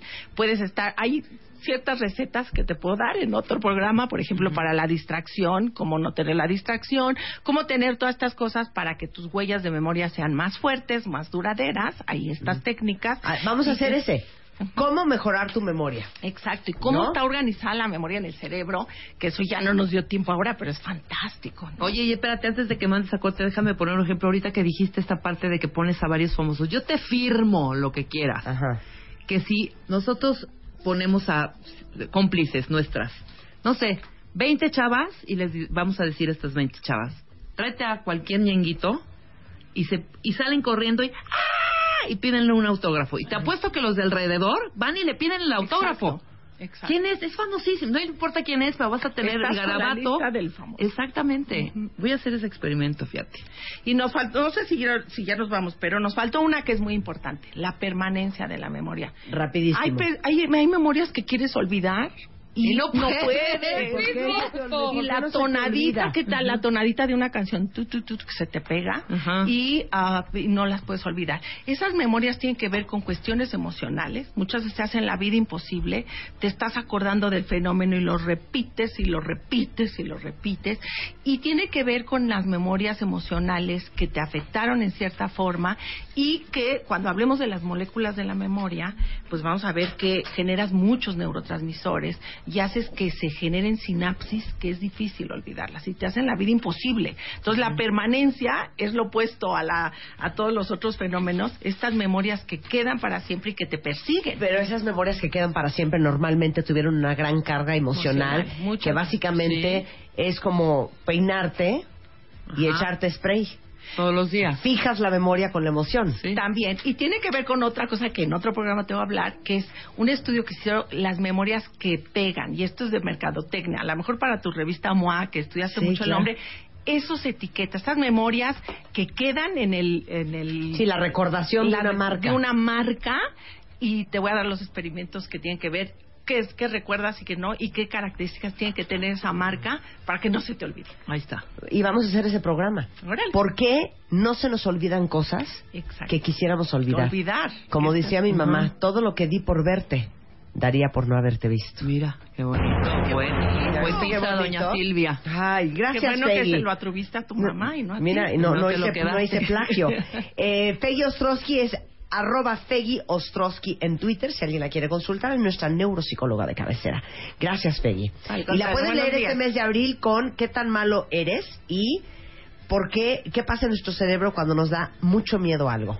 El proceso Exacto. neurofisiológico, psicológico. Gracias, Peggy. Hacemos una pausa, regresando vamos a hablar justamente de miedos. ¿Qué es normal en un niño y qué no es normal?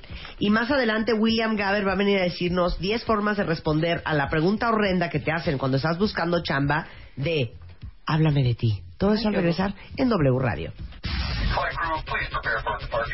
One, One, two, two, three, four, Five, six, seven, eight, nine, nine. 96.9 FM. 10 años. Al aire. Revista MOA. Un año después, la importancia de ser agradecido y gracias. Tus heridas de la infancia. ¿Cómo pedir un aumento? ¿Qué checarte? ¿A qué edad? Synchronicity. La casualidad no existe. Resiliencia. Resurge a pesar de todo. Bye bye Botox. Hello Facial Yoga. Calorías que te metes sin darte cuenta. MOA edición de aniversario. Más de 200 páginas de agradecimiento, amor, salud, neurociencia, fuerza e inspiración. Una revista de Marta de Baile. Revista MOA. Un año después, la importancia de ser agradecido y gracias. Tus heridas de la infancia. ¿Cómo pedir un aumento? ¿Qué checarte? ¿A qué edad? Synchronicity. La casualidad no existe. Resiliencia. Resurge a pesar de todo. Bye bye Botox. Hello Facial Yoga. Calorías que te metes sin darte cuenta. MOA edición de aniversario. Más de 200 páginas de agradecimiento, amor, salud, neurociencia, fuerza e inspiración. Una revista de Marta de Baile. ¿Quieres hablar? Abre la boca. 5166-8900. 01800. 718. 1414. A las 10 de la mañana, Marta de Baile en W. Abre las líneas. Llama. Bebemundo presenta. Oigan, antes de que empecemos. Mañana no va a venir Rebeca, Ya estás como Lolita serio. Yala cuando se le atoró el, ¿viste? El, pongan, pongan ahí, con todo respeto a Lolita Yala. Pero traía así como tu hija. Ajá. A ver, encuentra ese, ese audio, Willy, de Lolita y ahorita para que veas. Lo más gracioso que he visto en Sí. He semanas. escuchado. Entonces, así vas a estar. Ahorita te lo voy a poner Ay. para que veas que te tienes que curar porque Lolita. Entonces sí. mañana no vengo a trabajar. No, Lolita está todos los días a las 2 de la tarde con su flush. Con su flush. Con su flush. Todos los días. ¿eh? Pero sí, ella tiene. tipo, Obviamente, ella. ella perdón, no fuma. Sigue. Bueno, oigan, déjenme decirles algo antes de empezar de lleno con el tema de Katy Calderón. Vamos a hablar de los miedos que son normales en los niños. Ya y lo los miedos que no son normales. ¿Otra vez? Ay, perdón, que te, ya O sea, lo ¿por qué tienes. me interrumpes? Perdón, A ahorita ver. vamos a. Pero es que la entrada Es que de Katy. cree que estamos jugando, No, no estamos jugando, hija. Así es el rollo. Esto es rápido. Pero espérate. La entrada de Katy además es espectacular. Entonces, Ok. es todo con Y aparte es súper seria. Y ahorita con Katy Calderón. Es que, ay, qué flojera, tantito recreito. ¿Lo Ay. tienes? A ver. Escucha, súbele. Ibas y dañinas que procedían de Reynosa, Tamaulipas. Phil Barrera. Perdón.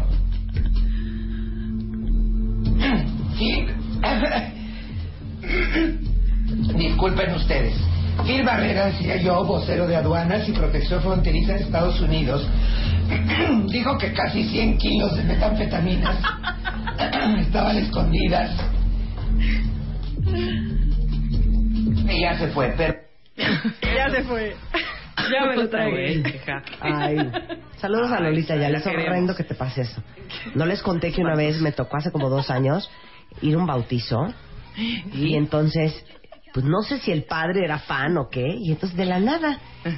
Que hable Marta. acompaña la señora Marta de baile si puede leer. Ay, es que no sé de las cosas de la iglesia como La lectura, primera, la primera lectura. Primera Primera lectura. Exacto. Ajá. Me subo yo y claro, el padre estaba esperando mi voz impresionante, ponme una lectura. Ujú. Mi voz impresionante. ¿verdad? Ajá. En el micrófono con ese, ese Vozarrón. sonido reverb de, de, de, de iglesia y que yo iba a decir algo así como en aquellos días subían al templo Pedro y Juan a la oración de media tarde cuando vieron traer a cuestas a un lisiado de nacimiento. Solían colocarlo todos los días en la puerta del templo llamada Hermosa para que pidiera limosna a los que entraban. Al ver entrar en el templo a Pedro y a Juan, les pidió limosna. Pedro con Juan a su lado se les quedó mirando y les dijo, míranos. ¿No? Así, muy, muy claro. profesional. Ok, les voy a decir cómo leí. Atascada la iglesia y yo venía enferma, pero tenía que ir a fuerza al bautizo, ¿ok? Leí así. En aquellos días subían al templo Pedro y Juan a la oración de media tarde cuando vieron traer Así leí, te lo juro que así leí. Era peor. Y el padre, Peor. gracias Marta. Y, Fe- y Fermín, el padre de haber dicho en qué momento me pareció una buena idea Ajá. que subiera esta mujer a leer. Y me contó Fermín Subiaur, nuestro experto en voz, eh, que ha venido al programa muchas veces, que como tenía una infección en la garganta, ¿te acuerdas que me dio una alergia Sí, horrenda? espantosa. Este, que entonces se te secan las cuerdas vocales Ajá. y entonces para compensar te sale una voz como rara. Algo así me explicó. así que de Y entonces hablaba yo así. Y bueno, oh, Josana, Josana en el cielo. Un horror. Uno, y todos los de la iglesia así viéndome con cara de, pobre que oso. Pero ¿sabes qué está Pobre pasando? ¿Sabes cuál es el, el ¿Qué? síndrome de este siglo? ¿Y cuál es el, lo, lo peor que está pasando ahorita? Que no estamos ejercitando nuestras cuerdas vocales. ¿Qué pasa? Todo lo hacemos whatsappeado. Entonces ya no hablamos tanto. Esas habladas por teléfono, horas y todo, eso de- no es neta, ¿eh? Sí. Y vamos a traer a una otorrino buenísima que nos va a hablar precisamente de eso, que ya no hablamos. Entonces no ejercitamos nuestras cuerdas. Y ahora echa la infección, peor. Bueno. Ahora sí, Katy. Ya puedo decir, no, no voy con Katy todavía. Y ahorita. O sea, qué pena, Katy. Ahorita, Y la- Katy, y así se ríe No, es que la- les digo una cosa, me traumó. Hicimos un artículo muy fuerte sobre este tema que invito a todos a que lo lean. Porque déjenme decirles que los que vivieron esto van a entender perfecto lo doloroso, lo penoso, lo vergonzoso y cómo te marca que te buleen cuando eres chiquito. Desde gordo, cuatro ojos, negro, jirafa, nerd, todos estos apodos que son súper comunes y cada día hay cientos y cientos de niños que se lo están diciendo a otros niños. Es más, oigan esto, eh, hay 19 millones de niños de primaria y secundaria en México que son buleados. Y por eso un estudio realizado por la Organización para la Cooperación y el Desarrollo Económico, la OCDE, ubica a nuestro país en el primer lugar de bullying a escala internacional. Está cañón. O sea, los niños son más buleados en México que en ninguna otra parte del mundo. Y tristemente, el uso de la tecnología ha propiciado que se vuelva mucho más fácil atacar, ya no solo en la escuela, sino desde el celular, desde tu compu, en Facebook, en redes, en SMS, en Instagram, en Twitter. Y siete de cada diez niños en edad escolar sufre de este tipo de agresiones. 40% dice haber sido víctima de bullying. 25% que lo insultaron y lo amenazaron. 17% que alguien de su colegio lo golpeó. 44% ha sufrido de violencia verbal, psicológica, física a través de las redes sociales. Y el bullying se ha convertido verdaderamente en un problema nacional muy grave que según la Comisión Nacional de Derechos Humanos se presenta principalmente en niños entre 7 y 14 años. Y obviamente esto les afecta, ayúdame Katy, rendimiento escolar, autoestima, convivencia, socialización, autopercepción, Todo. todo.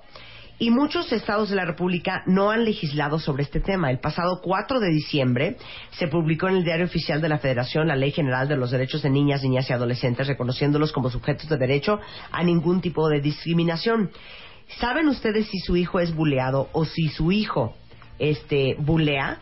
Entonces los invito a este, entrar al link que les voy a mandar. Ahorita se lo estoy mandando por Twitter.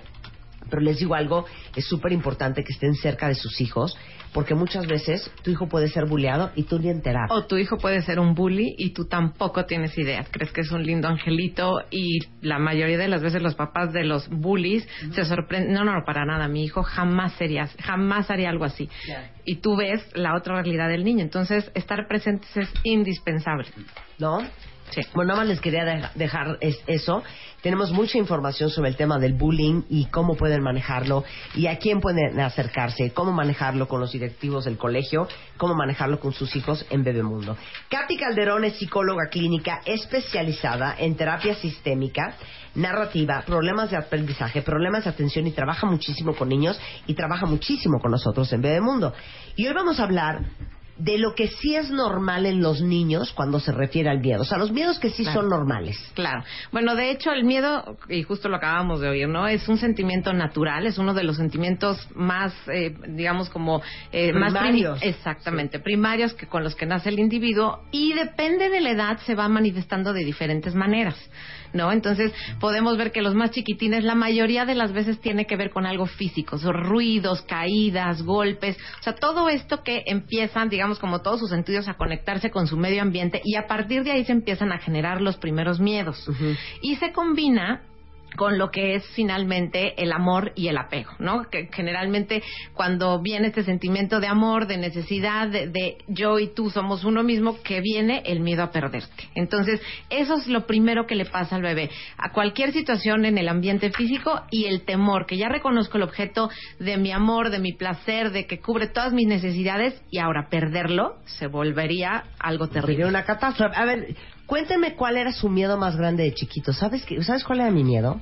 ¿Cuál era? No podía dormir sola. Pero eso ya era después de los Sí, dos años. sí, totalmente. porque Sí, los sí, primeros son totalmente como que no tienen nombre. Claro. A partir de los dos para arriba ya Claro, vienen. No, yo ya como a los 10, de hecho, ¿eh? Claro. Como a los 10 años. Pero a ver, escríbeme cuál era su miedo de chiquito o qué miedos tienen sus hijos. A ver, entonces, entre 8 meses de edad y 2 años, sí. ¿Cuál es el miedo primario de un niño? Básicamente tu niño llora, se exalta, como que brinca cuando está dormido y llora generalmente por miedo a perderte o porque algo lo asustó. Generalmente son ruidos y caídas, son gritos, son situaciones, a veces en ambientes don- donde hay violencia, bueno, se genera este ambiente como hostil y el niño llora por eso, pero son más bien sensaciones. Ya una vez que el niño pasa los dos años, empieza a desarrollar el lenguaje, entonces ya hay más imágenes, más situaciones que ya puede él, digamos, como, como ir digiriendo de otra manera. Entonces ahí es donde ya puede o soñar con una imagen que, que, que está reviviendo o tener algún temor más grande, digamos, como, como ya ligado al lenguaje. Y ya después de los cuatro cuando vienen los, las terribles pesadillas de la bruja, el fantasma, este, el malo del cuento, que son los, lo que a los niños generalmente no los deja dormir y es me voy a cama de mis papás. O papá o mamá, acuéstate conmigo. ¿No? A partir Entonces, ya. A ver, regresemos a un miedo que a mí me trauma, porque es una etapa bien difícil para la mamá, sobre todo, que si no la manejas bien, se te puede voltear y se te puede volver un problemón, que es la angustia de separación. Claro. Y es que ahí se mezclan, como bien lo dijiste, aquí hay, hay dos temas. O sea, el niño viene con un miedo natural que no tiene un proceso intelectual, o sea, no lo racionaliza, lo, lo lleva más allá. Es un miedo que eh, la emoción dura tres minutos en el cuerpo. Si tú la dejas estar, a los tres minutos el miedo se va cuando lo lloras, lo gritas, lo abrazas. El tema cuando ya viene la mezcla, digamos, de la mamá la mamá también cuando piensa todo lo que puede suceder, transmite una angustia al niño que se hace mucho mayor. Si yo como mamá no supe manejar mis miedos, cuando yo voy a manejar el miedo de mi bebé, lo voy a manejar desde mi angustia. Entonces, puede ser que no se lo verbalizo, pero simplemente a la hora de arrullarlo, si es, no sé qué tiene, se enfermará, se morirá, le pasará algo. Si todo eso estoy pensando, a la hora de transmitirle a mi bebé el supuesto, eh, lo voy a calmar, a través de la pupila lo que se genera, digamos como en ondas, este, digamos eléctricas, es esta angustia que tengo yo, apréndetela tú también. Entonces una mamá aprensiva, un papá, una abuelita aprensiva, generan en el niño situaciones a nivel inconsciente que tú de niño no tendrías por qué cargar y vamos, las empiezas a cargar, ¿no? Como con todo lo que viene de, de la historia familiar de cada uno de tus padres. Y entonces no solamente es el miedo de ya, lloré, me asusté, me calman porque mi mamá está en paz y me hace un sonido, me arrulla y me mueve y se acaba el miedo a los tres minutos. No.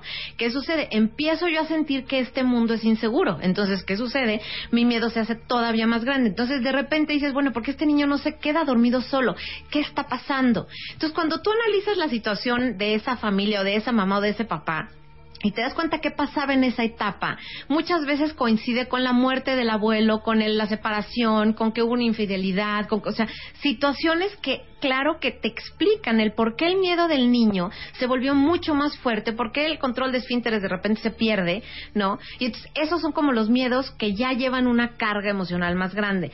Cuando es un miedo simplemente porque el niño tiene un susto que le acaba de pasar, tú, como alguien que trabajaste ya tus miedos y todas tus situaciones, lo calmas, lo arrullas, lo miras, respiras con él, entonces el niño fácilmente va a aprender a llegar a la calma. Entonces va a aprender a nivel también de sus funciones este, de sus procesos mentales, va a aprender que puede respirar, que puede hacer un ruido, que puede repetirse a sí mismo, todo está bien, todo está bien, entonces el miedo se va.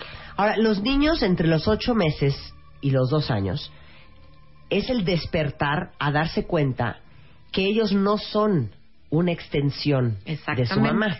Son un, di- un individuo, o sea, es un yo y el otro. Entre los 8 y los 10 meses les cae el 20 que yo no soy un brazo más de mi mamá. Exactamente. O sea, que mi mamá puede, est- está separada de mí. Exactamente. Y ahí es donde vienen no las recomendaciones de en esa etapa es importante que vayas y regreses, que le dejes cosas que son representativas de ti, ¿no? El- los juguetes, las almohadas, las cobijas. Y entonces el bebé en ese momento sabe que mamá se va, pero aquí está la presencia de ella. Y si lloro, empiezo, o sea, como yo bebé, empiezo a escuchar que mamá me dice, aquí estoy, mi amor, y entonces escucho su voz, escucho algo familiar. Y entonces el niño aprende con esto que mamá va y regresa. O sea, sí no es parte de mí, sí no se queda todo el tiempo conmigo, pero entonces aprende a manejar esa, esa separación de, y esa ansiedad que se le genera. Entonces es importantísimo poder manejar esto, o sea, y ayudarle a tu Claro. bebé a que lo pase. Claro, porque el bebé, aparte otra cosa bien importante, los niños de estas edades, entre 8 meses y 2 años,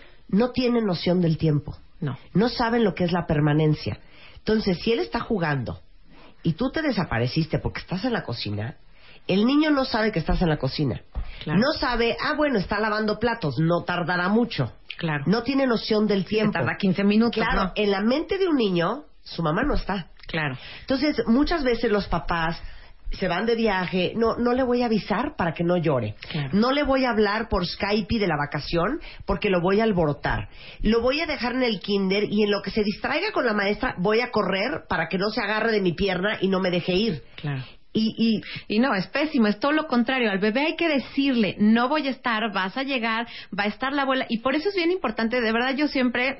Y agradezco, mamita, gracias que existen los abuelos, este, que los abuelos hacen un, un papel, ¿no? A veces las nanas, la tía, esta figura que a veces cuando no está la mamá te puede apoyar y entonces genera, tú lo comentabas el otro día, como la nana puede llegar a ocupar un lugar no tan importante en la vida del bebé y le da esa seguridad. Entonces, si yo no estoy como figura importante, indispensable, pero aparece otra que la voz es conocida, que el aroma es conocido, entonces son figuras que sustituyen, ¿no? Esta, esta seguridad del bebé.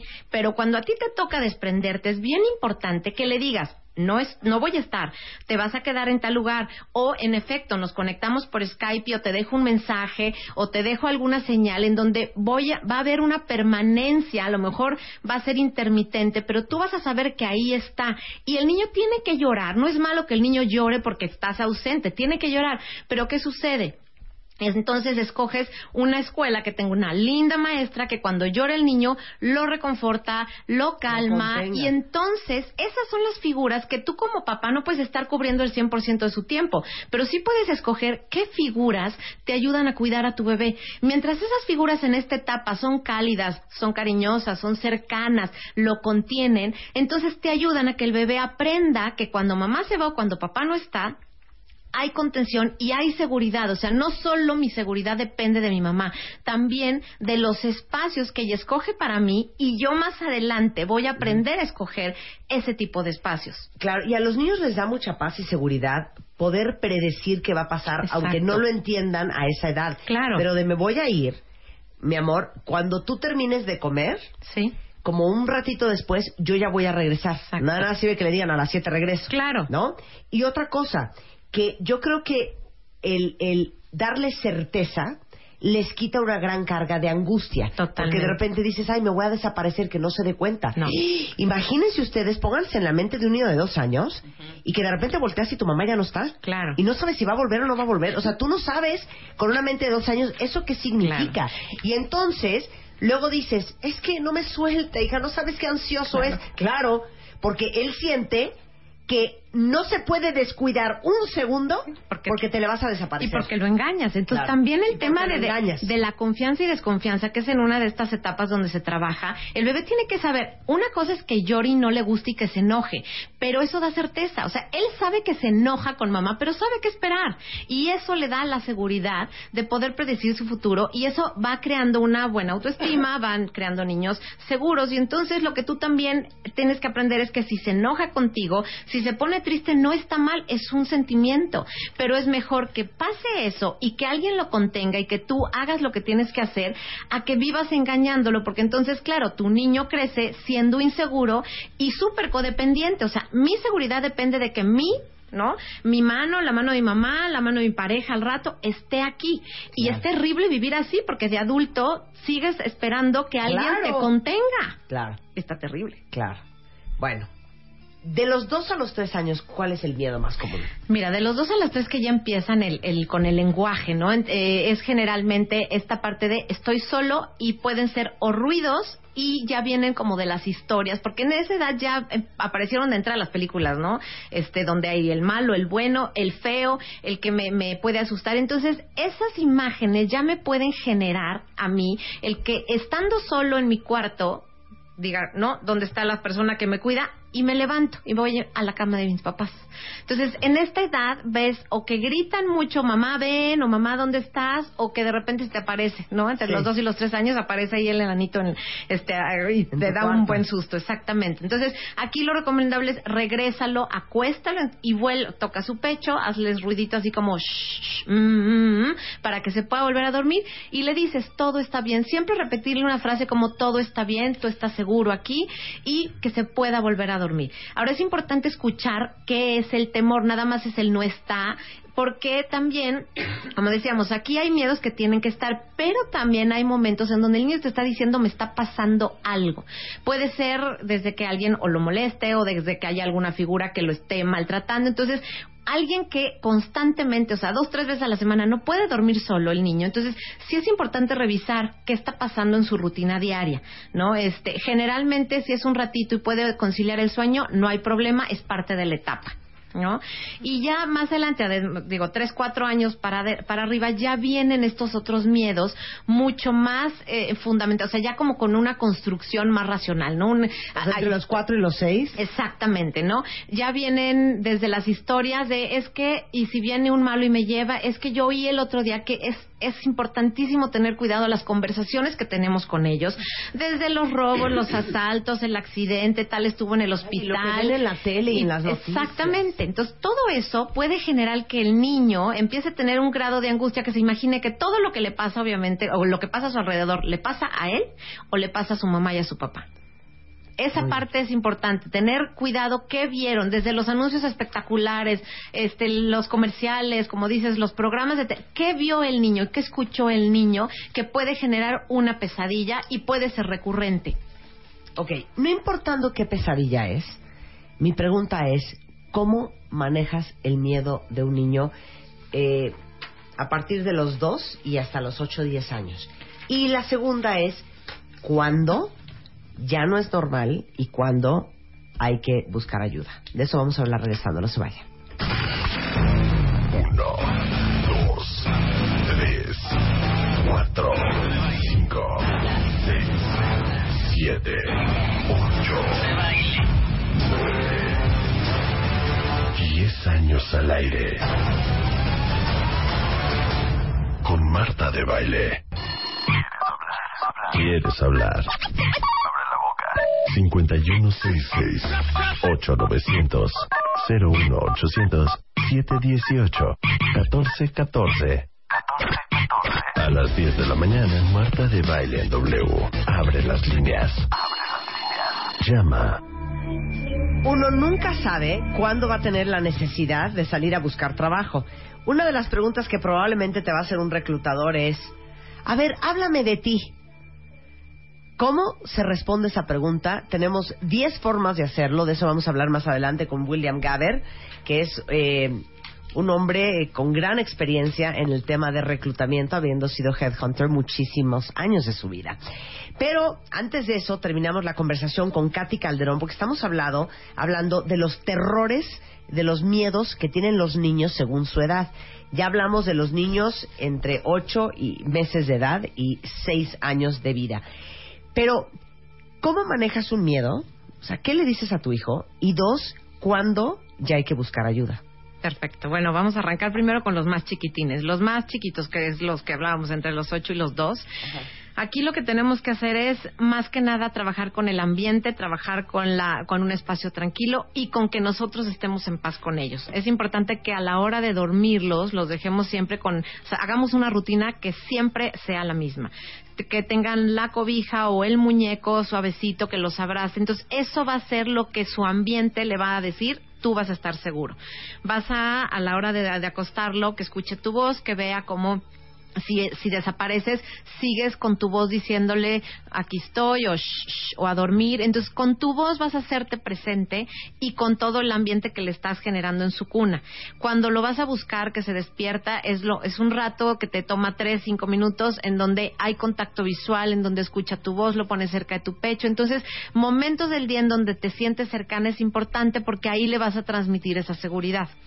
Entonces, aquí, si ves que, el, que tu hijo, o sea, en esta edad que realmente es cuando es un bebé, llora constantemente, estoy hablando de tres, cuatro veces a la semana y no puede conciliar el sueño, es importante consultar a un especialista porque puede haber desde un trastorno del sueño hasta que tú no te des cuenta que te estás cargando con angustias, con preocupaciones, con temores no resueltos tuyos y se los puedes estar transmitiendo. Entonces, ese sería un dato, o sea, en la semana tendría que por lo menos dormir bien, no sé, tres, cuatro días, ¿no? Eso es con los más chiquitos. Después empiezan a crecer ya de dos a tres años cuando ya gatean, se empiezan a parar. Ahí es importante, cuando él tuvo un golpe, un sonido fuerte, fue a una piñata, vio a un payaso, las cosas que suceden en, en estas edades y tiene a partir de ahí este, una pesadilla o se, se, despierta llorando, eso es normal. Aunque sea fuerte, aunque, sea, aunque esté muy inquieto, eso es normal y lo que tienes que hacer es lo mismo, ¿no? Quedarte con él probablemente en esa noche hasta que se quede dormido y si ves que brinca o que se despierta, es, es una respuesta a la situación que vivió. Pero lo importante es que en esa edad escuches bien lo que te dice, o sea, lo que te manifiesta a nivel de su lenguaje. Entonces, cuando lo acuestas, poner tu mano sobre su pecho, acostarte con él, en su cama, no llevarlo a la tuya y después pasarlo cargando, porque él tiene que aprender que el espacio seguro es su, su espacio, el que le el que le construiste a él. Entonces, lo ideal es que tú a su cuna, ¿no? Te, te agregues o con la mano, con el brazo, si es una cama individual maravilloso, que te acuestes con él para que tú también estés cómoda. Y ya que se quedó dormido, te puedes ir, no hay ningún problema, ¿no? Pero es importante que, se, que te des cuenta si hubo una situación que le pueda generar este estrés, digamos, a la hora de dormir.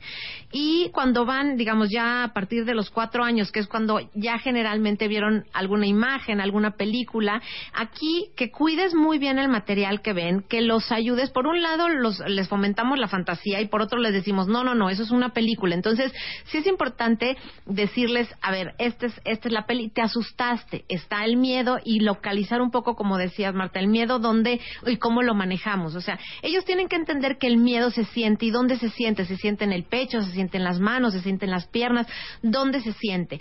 Y en esta edad es fácil trabajar con el miedo, con las pesadillas porque las pueden dibujar, las pueden, este, digamos, eh, modelar con plastilina, las pueden hacer con papel y entonces aquí podemos hacer una especie como de ritual para desaparecerlos, en donde los destruimos, los encerramos en una jaula, los enterramos en el jardín, los llevamos a un bote de basura lejos, o sea, aquí lo ideal es, como se llama, externalizar el síntoma, o sea, si tengo un miedo grande, lo pongo afuera de mí, me doy cuenta que no soy yo el miedo, no soy yo el miedoso, sino el miedo es algo que aparece dentro de mí y, y ver qué lo produce, o sea, el preguntarle cuándo es más grande el miedo, es en la noche, es cuando oigo ruidos, entonces decir, ok, los ruidos la noche ayuda a que tu miedo crezca, vamos a buscar ciertos elementos que puede ser la pijama de superhéroe, que puede ser la almohada que me tejió la abuelita, la cobija de la tía, o sea, este tipo de elementos son, es, es, juegas mucho con los niños con la fantasía de, a ver, si tienes esto, vas a ser más poderoso que el miedo, entonces el miedo no te va a vencer, tú vas a vencer al miedo. Entonces, ayudarles a tener estos elementos para que ellos se sientan, estén empoderados, digamos,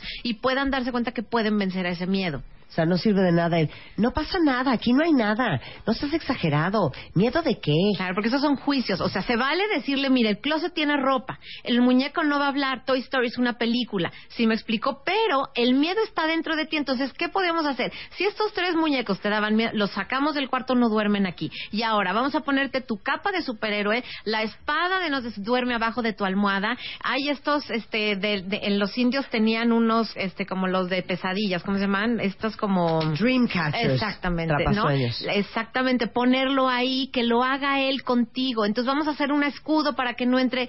Todo esto sirve como un ritual en donde tú le estás dando el poder a él de manejar una emoción que esté en su cuerpo y decirle, yo, mi, mi trabajo de mamá es ayudarte que tú logres conciliar el sueño y logres vencer los miedos. No invaliden y no minimicen los, no, los miedos nada. de los niños. Para nada, y es más, compartir un poco lo que decías, oye, yo cuando tenía ocho años, el miedo que tenía, me acuerdo de, no, un amigo que lo corretea un carrete de hilo, ¿no? Este, y era una pesadilla que tenía recurrente. Entonces, ver qué, qué hay en esta pesadilla y ver si está ligado o no con el temor a la muerte, a la mamá, o sea, diferentes cosas. Cuando es recurrente la pesadilla, vale la pena este, revisarlo con un especialista. No necesitan una terapia larga, pero a lo mejor tres, cuatro sesiones y con eso entender de qué está hecha la pesadilla del niño. Son de las sesiones más rápidas de resolver el tema de las pesadillas. No los dejen solitos, y no los tiren a locos, y no minimicen ni devalúen sus sentimientos. No, claro, y ayúdenlos a empoderarse y a decir, vas a poder con esto, lo vas a superar y vas a, vas a poder vencer el miedo. Katy, ¿dónde te encuentran a ti?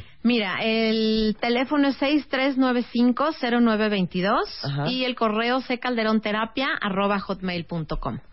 Muchas gracias, Katy. Un placer tenerte aquí como siempre. De hecho, déjenme decirles que es uno de los temas centrales de la revista de Mundo del mes de abril, los miedos, que sí son normales por edad, que acabamos de discutir con Katy Calderón, pero también viene los seis errores típicos que no dejan crecer a nuestros hijos, qué tan triste deberías sentirte en el posparto, un manual para el primer mes con tu bebé, qué hacer si se golpeó la cabeza, no te tortures si tu hijo dice groserías, el detox para niños, este, y hablamos de algo muy divertido en bebemundo.com, la secta de las mamás whatsapperas. ¿Alguien de ustedes está en un WhatsApp con las mamás del salón de sus hijos? Deberíamos hacer un programa de eso. Sí. Porque yo conozco muchas que tienen que estar en el WhatsApp y no están. Y, no están o odian estar. Ah. Entonces, hablamos en bebemundo.com de dos temas buenísimos, ahorita se los mando. La secta de las mamás whatsapperas y lo que opina una mamá de 50 sombras de Grey. Ya saben que esta edición de abril la encuentran en cualquier puesto de periódico, revistas, autoservicios, cuesta 29 pesos. Y también pueden suscribirse en bebemundo.com por solo 199 pesos al año o en el 9126 22 22. Ahí está Bebemundo del el mes de abril. Oigan, y déjenme decirles que hace una semana, ¿se acuerdan que estuvimos platicando con Mariana Mayol, que es esta chava este, que eh, sale mucho en familia con Chabelo y que trae como ropa de colores? Si no la han visto, métanse a youtube.com diagonal Mariana Mayol, ella es argentina y déjenme decirles que ha creado un espectáculo increíble con personajes, historias y canciones para los críos y está todos los sábados y domingos en el Teatro Milán, en la Colonia Juárez, hasta el 30 de abril. Además está estrenando disco y es un muy buen plan para sus hijos. Toda la información de las presentaciones para los chiquillos de Mariana Mayol están en Mariana Mayol L o la pueden seguir en Twitter en arroba Mariana Música o en Facebook como Mariana Mayol Música. Este que seguramente muchos de ustedes ya la conocen si tienen hijos o sus hijos la conocen, pero está sábado y domingo en el Teatro Milán hasta el 30 de abril y sería un muy buen plan de fin de semana para todos ustedes que tienen críos. Mundo presentó Revista MOA. Un año después la importancia de ser agradecido y gracias. Tus heridas de la infancia. ¿Cómo pedir un aumento? ¿Qué checarte? ¿A qué edad? Synchronicity. La casualidad no existe. Resiliencia. Resurge a pesar de todo. Bye bye Botox. Hello Facial Yoga. Calorías que te metes sin darte cuenta. MOA edición de aniversario. Más de 200 páginas de agradecimiento, amor, salud, neurociencia, fuerza e inspiración. Una revista de Marta de Baile. Revista MOA. Un año después, la importancia de ser agradecido y gracias tus heridas de la infancia. ¿Cómo pedir un aumento? ¿Qué checarte? ¿A qué edad? Synchronicity. La casualidad no existe. Resiliencia. Resurge a pesar de todo. Bye bye Botox. Hello Facial Yoga. Calorías que te metes sin darte cuenta.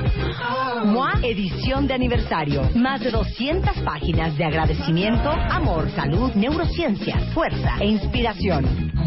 Una revista de Marta de Baile. Háblame de ti. ¿Qué tal? Oye. Cuéntame vida. Así, así, así pero tú eres una entrevista de trabajo. A ver. Deja el coro. Que, que yo estoy convencida. Sé que tú no quieres. A ver, vas. De que tú no puedes. No puedes. Sostener este trabajo. William Gavin is in the house, entrepreneur, comunicador, fundador y director de Talent Process que es una empresa especializada en soluciones de captación de capital humano. De capital, Qué, exactamente. qué bonito lo dije. Qué ¿verdad? bonito, ¿eh? Oye, venía oyéndote en el radio y, y, y Rebe dijo el tema de, de Fermín Subiaur, de, de que no ejercitamos... De la voz. No, venía yo, blow. Haciendo Claro, eres de Ah, Fermín. claro, claro. Claro. Y, este, y sí, cuando hablas mucho, te pasa que de repente un día, como Lolita, no... ¿Pierdes juegas, la ¿no? voz? Sí, claro. ¿Oíste cómo leí Sí, yo sí, la sí, primera sí, lectura sí. en la iglesia? Muy bonito. Oigan, es que William se dedicó muchísimos años a headhuntear. O sea, era reclutador Correcto. pro, super pro, nivel internacional, mundial, universal. a buscar directivos para diferentes compañías. Entonces vamos a hablar de seis formas de responder al terrible Ah, la Háblame de ti. háblame de ti, exacto. Háblame de el, ti. el Háblame tema de es que la pregunta es, es muy válida y es muy común, Sí. pero la gente se queda de a cuatro. Entonces, primer consejo, O primero, sea, sí te la preguntan. siempre, Ajá. siempre, yo la hago todos los días, ¿no? Entonces, llegas a una entrevista, te sientas, hola Marta, ¿cómo estás? Oye, qué gusto, te he oído alguna vez en el radio, tal. Sí. Cuéntame de ti. Y así empiezas. No, bueno. y así A empiezas, claro. A ver, hazle la pregunta a Rebeca. A ver, hola Rebe, bienvenida, ¿cómo estás? Hola, William, ¿cómo estás? Muy bien, oye, pues gracias por venir a esta No, entrevista. al contrario, gracias por recibirme. Buenas tardes. Cuéntame un poquito de ti. Es que lo primero que te diría sería, ¿cómo qué te cuento? Ay, ¿No? no, ah, no, ya hazlo bien. Bien, pero Ya se, hazlo bien. se vale. Cuéntame de ti. Empieza por donde quieras. A ver. Ok, bueno, eh, soy de Chiapas, nací en Chiapas. Ok. Me vine muy chiquita a vivir aquí a la Ciudad de México. Sí. Eso es relevante para el trabajo por. Es relevante porque en algún momento pude Es haberme mujer quedado que allá. sí, claro. A ver, tú, tú no la interrumpas. Déjame seguir le señalo todos los errores. Lo voy a hacer breve. Ok. Eh, aquí estudié la carrera, eh, empecé a trabajar desde muy chava, empecé a, eh, a trabajar y a estudiar al mismo tiempo y eh, tengo experiencia en los medios de comunicación y eh, pues por eso estoy aquí contigo. No dije nada, güey. Ahora Y eso es lo que le pasa a todo el mundo. No, corrígela. Ahí te va, ahí te va. ¿Qué es importante? Lo importante es dar. Lo que, un, lo que un headhunter un entrevistador quiere saber cuando hace esa pregunta es dos cosas. ¿Qué tanto te conoces a ti misma? Ajá. Dos. Y tres, o sea, el, el tema de self-awareness, ¿no? O sea, ¿qué, Sí. qué tanto eres consciente, de, ti quién eres mismo. tú, no? Sí. Claro. Y, el, y en segundo lugar, ¿qué tan buena eres comunicando? ¿Ok? Porque tú puedes tener magníficas ideas y mucho conocimiento de ti misma, Claro. pero ¿qué tal que no puedes expresarlo nada? Chan, Y entonces, en el chala, trabajo- Me dio flojerita, fíjate. Qué Claro, horror, ¿no? Claro. Me dio Es flojerita que sí hablar de mí. Es que sí da. Ajá. Ahí va. Marta, mira, William. Ahora. Pero hazlo natural, hija. No, lo voy a hacer como lo haría. Como lo harías, exacto. Hola Marta, bienvenida, buenos días. Gracias Hola, por venir a esta William, ¿Cómo entrevista. estás? Muchas gracias. Marta, ¿por qué no platicamos? ¿Por qué no platicas un poquito de ti? Eh, bueno, yo he estado dedicada a los medios toda mi vida. Tengo 28 años haciendo radio, haciendo revistas, haciendo televisión.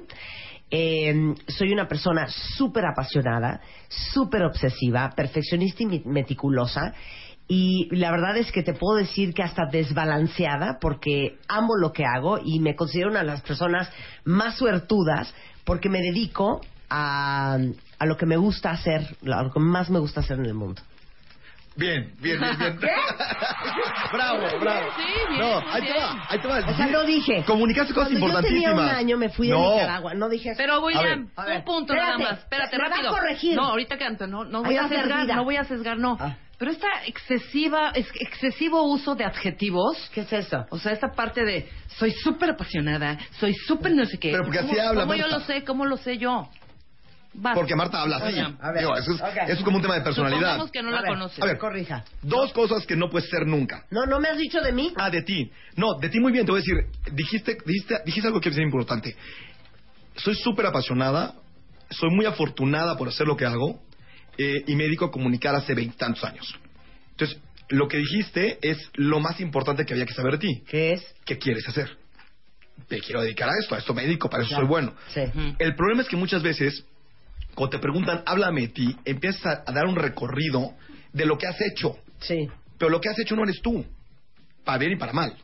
¿Sabes? Digo, ¿Pero digo, cómo? haces- es el, el típico ejemplo de que porque atropellaste un perro eres un mataperros. Pues no, no eres. ¿me Ajá. explico?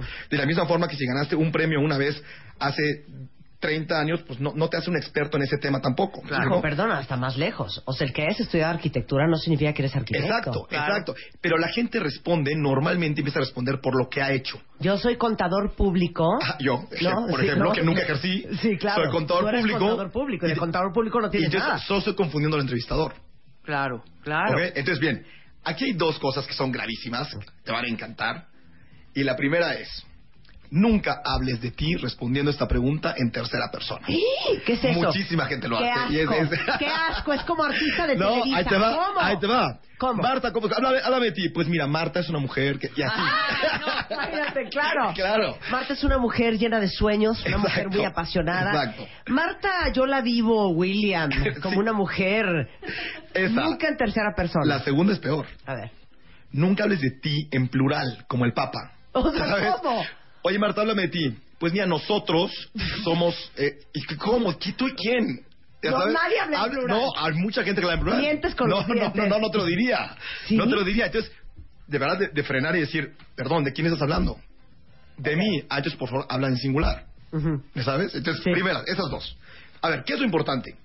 Cuando te pregunten, háblame de ti, lo que quieren saber es si te conoces a ti mismo Ajá. y qué tan bueno eres para comunicar. Entonces, manténlo corto, habla de las cosas que son importantes para ti y que de alguna manera le den a conocer al entrevistador algo relevante para el trabajo que estás buscando o para tu vida profesional. Porque de eso venimos a platicar. Ajá. No venimos a platicar de, Ok. de, de- de- de cuando era niño me pasó esto. ¿Ok? Bien. Ok. Ahora, aquí tenemos algunos tips de cómo, de cómo podemos hacerlo mejor, ¿no? Primero, si yo te digo, a ver Marta, platícame de ti, y tú me contestas, te voy a definir quién soy en tres palabras. Ah. Y me dices, automotivada, apasionada, comunicadora. No, me dijiste te lo mismo que hace rato. Chiquita, chingona. Cállate. Te lo hago en dos, chiquita pero Rebe, chingona. Rebe, tres palabras. Objetiva, sensible, apasionada. ¿Ok? Bien. Entonces, de ahí puedes empezar a construir. Ok. Soy objetiva porque tomo decisiones en función de la practicidad y de la posibilidad de implementarlas. Soy sensible porque me importa lo que piensan los demás y me pongo en sus zapatos y he desarrollado la empatía. Entonces, esto me hace eh, ser un buen líder y, y trabajo bien en equipo. Entonces, empieza a desarrollar a partir de algo muy concreto. Ok. Pero es un poquito como leer el índice de un libro. ¿no? Exacto. Entonces, si tú me dices tres palabras, ya tienes mi atención. Ya quiero leer el libro. Entonces, ahora me puedes contar un poquito más, con, con- con- más calma de- Entonces, de, ese qué- es de qué vas. está Piensen en... A ver, a ver, a- mándenmelas por Twitter. Rápido, de volada, sí de Tres volada. palabras. Tres palabras que usarían para autodescribirse. Exacto. Pero ya, rápido, rápido, rápido, porque quiero que William No. les diga cómo podrían elaborar en esas tres palabras. Va, bien. ¿Ok? La segunda es igual resumir, pero de otra manera. Yo te diría, oye, la, la frase que, que, que me define a mí sería la que fue. Losers make excuses, winners Winners make make a way. Exacto. Por ejemplo, esta es una, ¿no? Sí. Eh, hay una que a mí me encanta, por ejemplo, que es la felicidad es un acto de valor, ¿no? Y entonces, a mí me parece que es, que es, que es, que es muy interesante porque la mayoría de gente vive aterrorizada y no se atreve a ser quien quisiera ser. Sí. ¿no? Entonces, a mí yo siento que me define porque me, a pesar de que, de que he sentido que, que- que- que miedo y, y a tomar decisiones, a salir del mundo corporativo, a empezar un negocio yo solo, a vivir en otra ciudad o en otro país, etcétera, creo que me he atrevido y que todas las veces que me he atrevido me ha traído mucha felicidad. Entonces, me parece que esa es, esa es una forma Lo de la frase está. Lo de la frase está padre. Pero ahorita vamos a la frase. Espérate, me voy a, A ver, a un ver, a segundo. ver, A ver, mandan aquí los cuentavientes. Moni dice, yo diría puntual, responsable, asertiva. Uy, súper buenas cualidades. Entonces. ¿cómo, el- ¿cómo elaborarías si fueras Moni? A ver, puntual habla de respeto a los demás, ¿no? Ha- habla de este de, de- de- de ser eh, Consciente. re- de tener respeto a los demás, de tener conciencia y de respetarte a ti mismo. Y de Que eso es fundamental. Cuando tú respetas a los demás es porque te respetas a ti mismo. Entonces tampoco eres una persona que va a tolerar Sí. cosas que no están bien Sí. dentro, dentro del trabajo. Y entonces es un buen ejemplo también para el resto de la, Sí. de la organización. Entonces, la primera fue puntual. La segunda La segunda, Responsable. responsable. y la tercera. Asertiva. Ok, bien.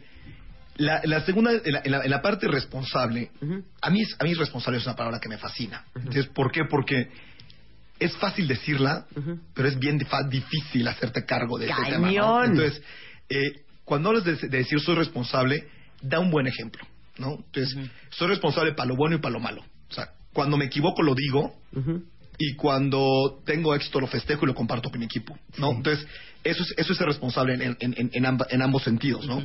Me voy a hacer cargo y voy a dar la cara. Claro. Doy para la cara, la cara para lo bueno y para lo malo. Para lo bueno y para lo malo. Eso es ser responsable. Y asertivo. Y asertivo. Asertivo es una- es- es- también es una, una, una- una- una muy buena cualidad porque va muy en contra un poquito de nuestra cultura. Sí. O sea, nosotros en México no somos asertivos. Cero. Damos vueltas y vueltas y Sí, vueltas y sí. vueltas. Y entonces, la, la- la pregunta de los extranjeros que dicen, cuando, cuando un mexicano te dice ahorita, ¿qué significa? Ya sabes, no, no somos nada asertivos. Decimos cosas que significan otra cosa. Entonces, ser asertivo en este país es una ventaja competitiva en tu carrera profesional como pocas. Sí. Te va a traer también enemigos. Porque ser asertivo puede ser interpretado por algunas personas que no son asertivas como agresividad. Claro. Demasiado directo. Exacto. Entonces, Rajatabla. Llega un español a, a México a trabajar y entonces todo el mundo dice, híjole, es que es súper agresivo. Súper directo. Y no, lo que pasa es que su, forma de comunicarse es mucho Sí. más asertiva que la nuestra. Claro. Entonces, las tres son buenas cualidades y hay que, hay que expresarlas de ambos lados. ¿Puedo dar un- ejemplo de asertividad? Sí. Ok, te traen un diseño, ¿no? Te están presentando tu equipo. Alguien que no es asertivo, que es muy, muy de nuestra cultura, le va a decir, ay, mira, sí está bien padre. Me- Pero- Me, me gusta, me gusta. Oye, ¿y por qué no? eh, ¿Te gustaría que hiciéramos a lo mejor una prueba? No sé, con, como qué se te ocurre, como, como, ¿Como un igual, no sé, como algo un poquito... ¿Qué, qué te late? Ay, Como- qué horror. Ay, Sí. qué desesperación. Alguien asertivo le dice, está horrendo, cámbiale el color. ¿Qué onda con el color? No tienes que decirlo, no tienes que decirlo, decir, oye, este color no va con lo que queremos comunicar. Punto. Claro. No va con lo que cambia el verde. Exacto. Punto. Eso será asertivo. Eso es asertivo. Entonces, el segundo tip es escoger tres palabras que te definen y elaborar en ellas. Y el segundo es Pues, escoger una- una, frase. Que te defina, que Sí, para ti claro. sea importante y que Pero puedas una frase elaborar. no vayas a llegar de matrimonio y mortaja del cielo baja. Es una palabra que le definiría. Regresando con William Gaber, ¿cómo contestas la pregunta háblame de ti en una entrevista de trabajo? No se vaya. Abre Twitter. Arroba Marta de Baile. Y Facebook. De Baile. Oficial. Opina. A las 10 de la mañana. Marta de Baile. En W. Abre las redes. Non-stop. Non-stop. Escribe. ¿Quieres hablar? 5166 8900 01800 718 1414 A las 10 de la mañana, Marta de Baile en W. Abre las líneas. Llama. 12.33 de la tarde en W Radio. Estamos hablando con William Gaber, eh, que ha estado muchos años de su vida re- como headhunter, reclutador profesional en una compañía transnacional muy famosa. Ahora es fundador y director de Talent Process y aparte acaba de lanzar una cosa, váyanse metiendo si quieren, que se llama superchamba.com. Ahorita les explicamos de Superchamba, pero estamos eh, dándoles seis formas para responder al terrible Háblame de ti. Háblame de en, una entrevista de trabajo. ¿Qué contestas cuando te, te preguntan eso? Ya hablamos de definirte en tres palabras y luego elaborar en cada una de, de las definiciones. Dar una frase que define quién eres, como por ejemplo... Como por ejemplo la, la que dijimos un rato, eh, eh, la felicidad es un acto de valor. ¿no? Esa frase define mi vida. ¿Por qué? Porque me ha tocado eh, tomar decisiones difíciles, que no siempre la gente que más me quería y más cerca de, de mí estaba estaba de acuerdo en ellas, etcétera, ¿no? Entonces vas, vas un poquito elaborando. construyendo sobre ello. Ok, La tercera, tercera, forma de contestar. Háblame de ti. la gente que mejor me conoce te diría que soy así. Ah, ok. ¿Por qué es importante? Esta es una pregunta que los psicólogos laborales te van, a- te van a decir más de esto, pero es proyectiva. Es decir, me proyecto en ti para decirte lo que yo pienso de mí. Entonces, si me dices, oye Marta, este, háblame de ti, dice, pues mira, Rebe te diría que soy, y entonces estás hablando de lo que tú crees de ti, por eso estás usando a Rebe como medio. ¿ok? Entonces es, es bien válida, es bien buena la, la- la- respuesta, y de alguna manera a la gente que le cueste trabajo hablar de sus triunfos, de sus éxitos, de sus fortalezas, de las cosas muy buenas de ellos, porque sienten que están presumiendo, este es el momento de presumir. Y si te sirve usar a Rebe de, de por medio, di Rebe te diría que... Y se echan toda la, la letanía, Sí, ¿no? sí, pero la letanía no es. Rebe te diría que soy un encanto. No, no, acuérdense no, no, que las no. respuestas No, no, son no.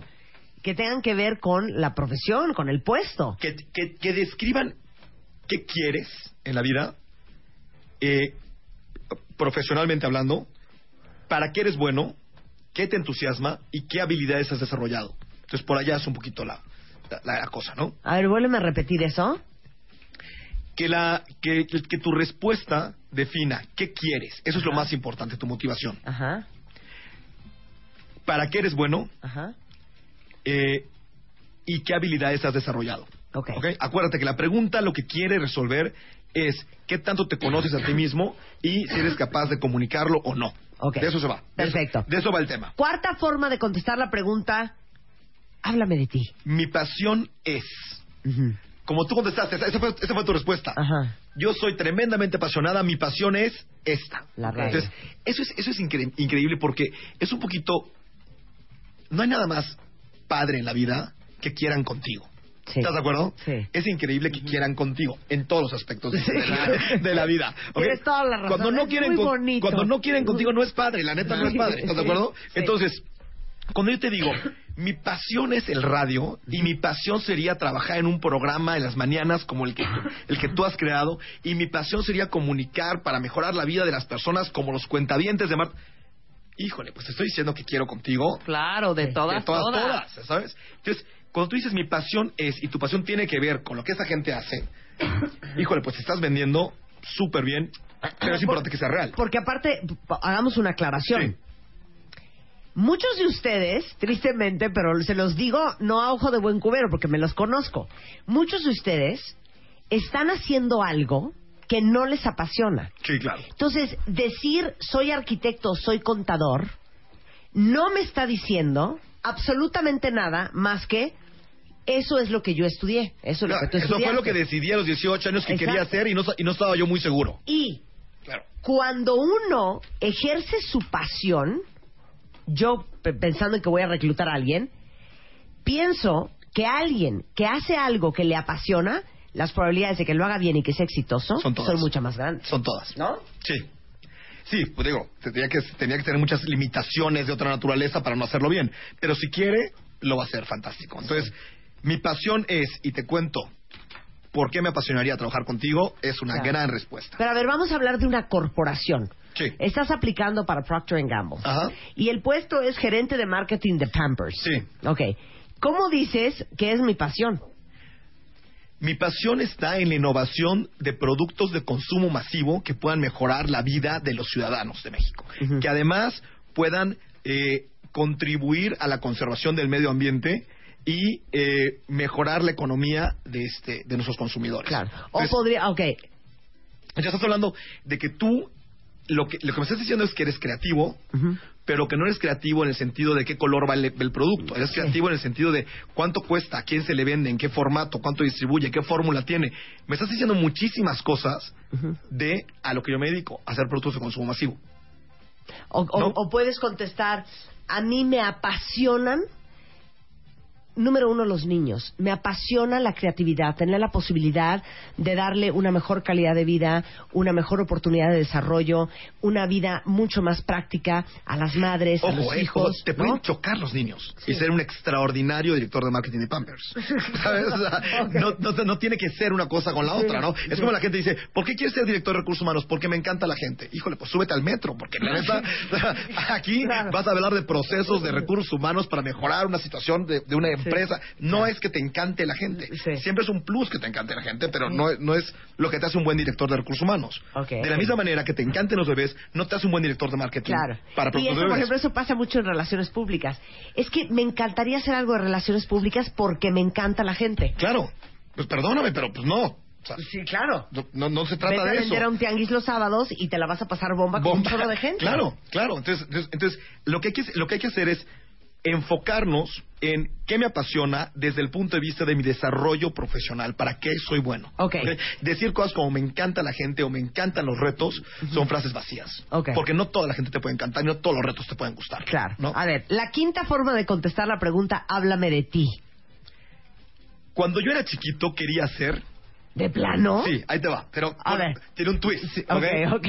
Porque te voy, te- lo, lo que te, lo que te voy a decir es que estoy construyendo desde siempre llegar hasta aquí. Ah, ok. Y entonces eso está lindo. Entonces, yo eh, cuando era niño hacía programas de radio sin radio en una caja de cartón y mis radioescuchas a mis tres hermanas, ¿ya sabes? Entonces, dices, híjole, pues este cuate lo, lo- lo trae de, de, de- de- qué suerte tiene, lo trae desde que nació, ¿sabes? Entonces, a lo largo, desde mi- luego estudié tal cosa, luego hice tal cosa, y hoy quiero, o sea, construyes sobre algo que, que te define porque siempre quisiste ser eso.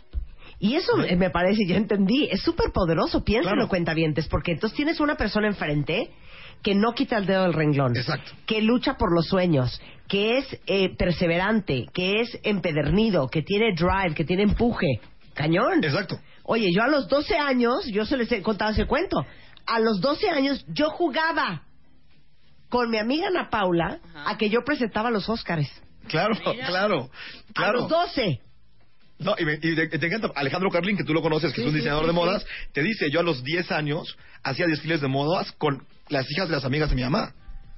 Y le hacían la ropa con sábanas, ¿sabes? Claro. ya él traía el tema Ya que quería ser un diseñador de modas. Entonces está bien empezar de cuando yo era chiquito yo quería ser. Ahora no está padre que sean arquitectos y que digan cuando yo era chiquito quería ser bombero. Claro, no, ¿No? claro. ¿No? Claro, tiene que ser algo que construya. con- so- acuérdate, eso es solo la entrada para llamar la atención del reclutador y después construir sobre la, sobre la frase que diste. Ahora, manténlo corto. No puedes decir, cuando era chiquito y yo... Y te avientas la historia de tu familia porque nadie la quiere oír. Claro. Si es corto.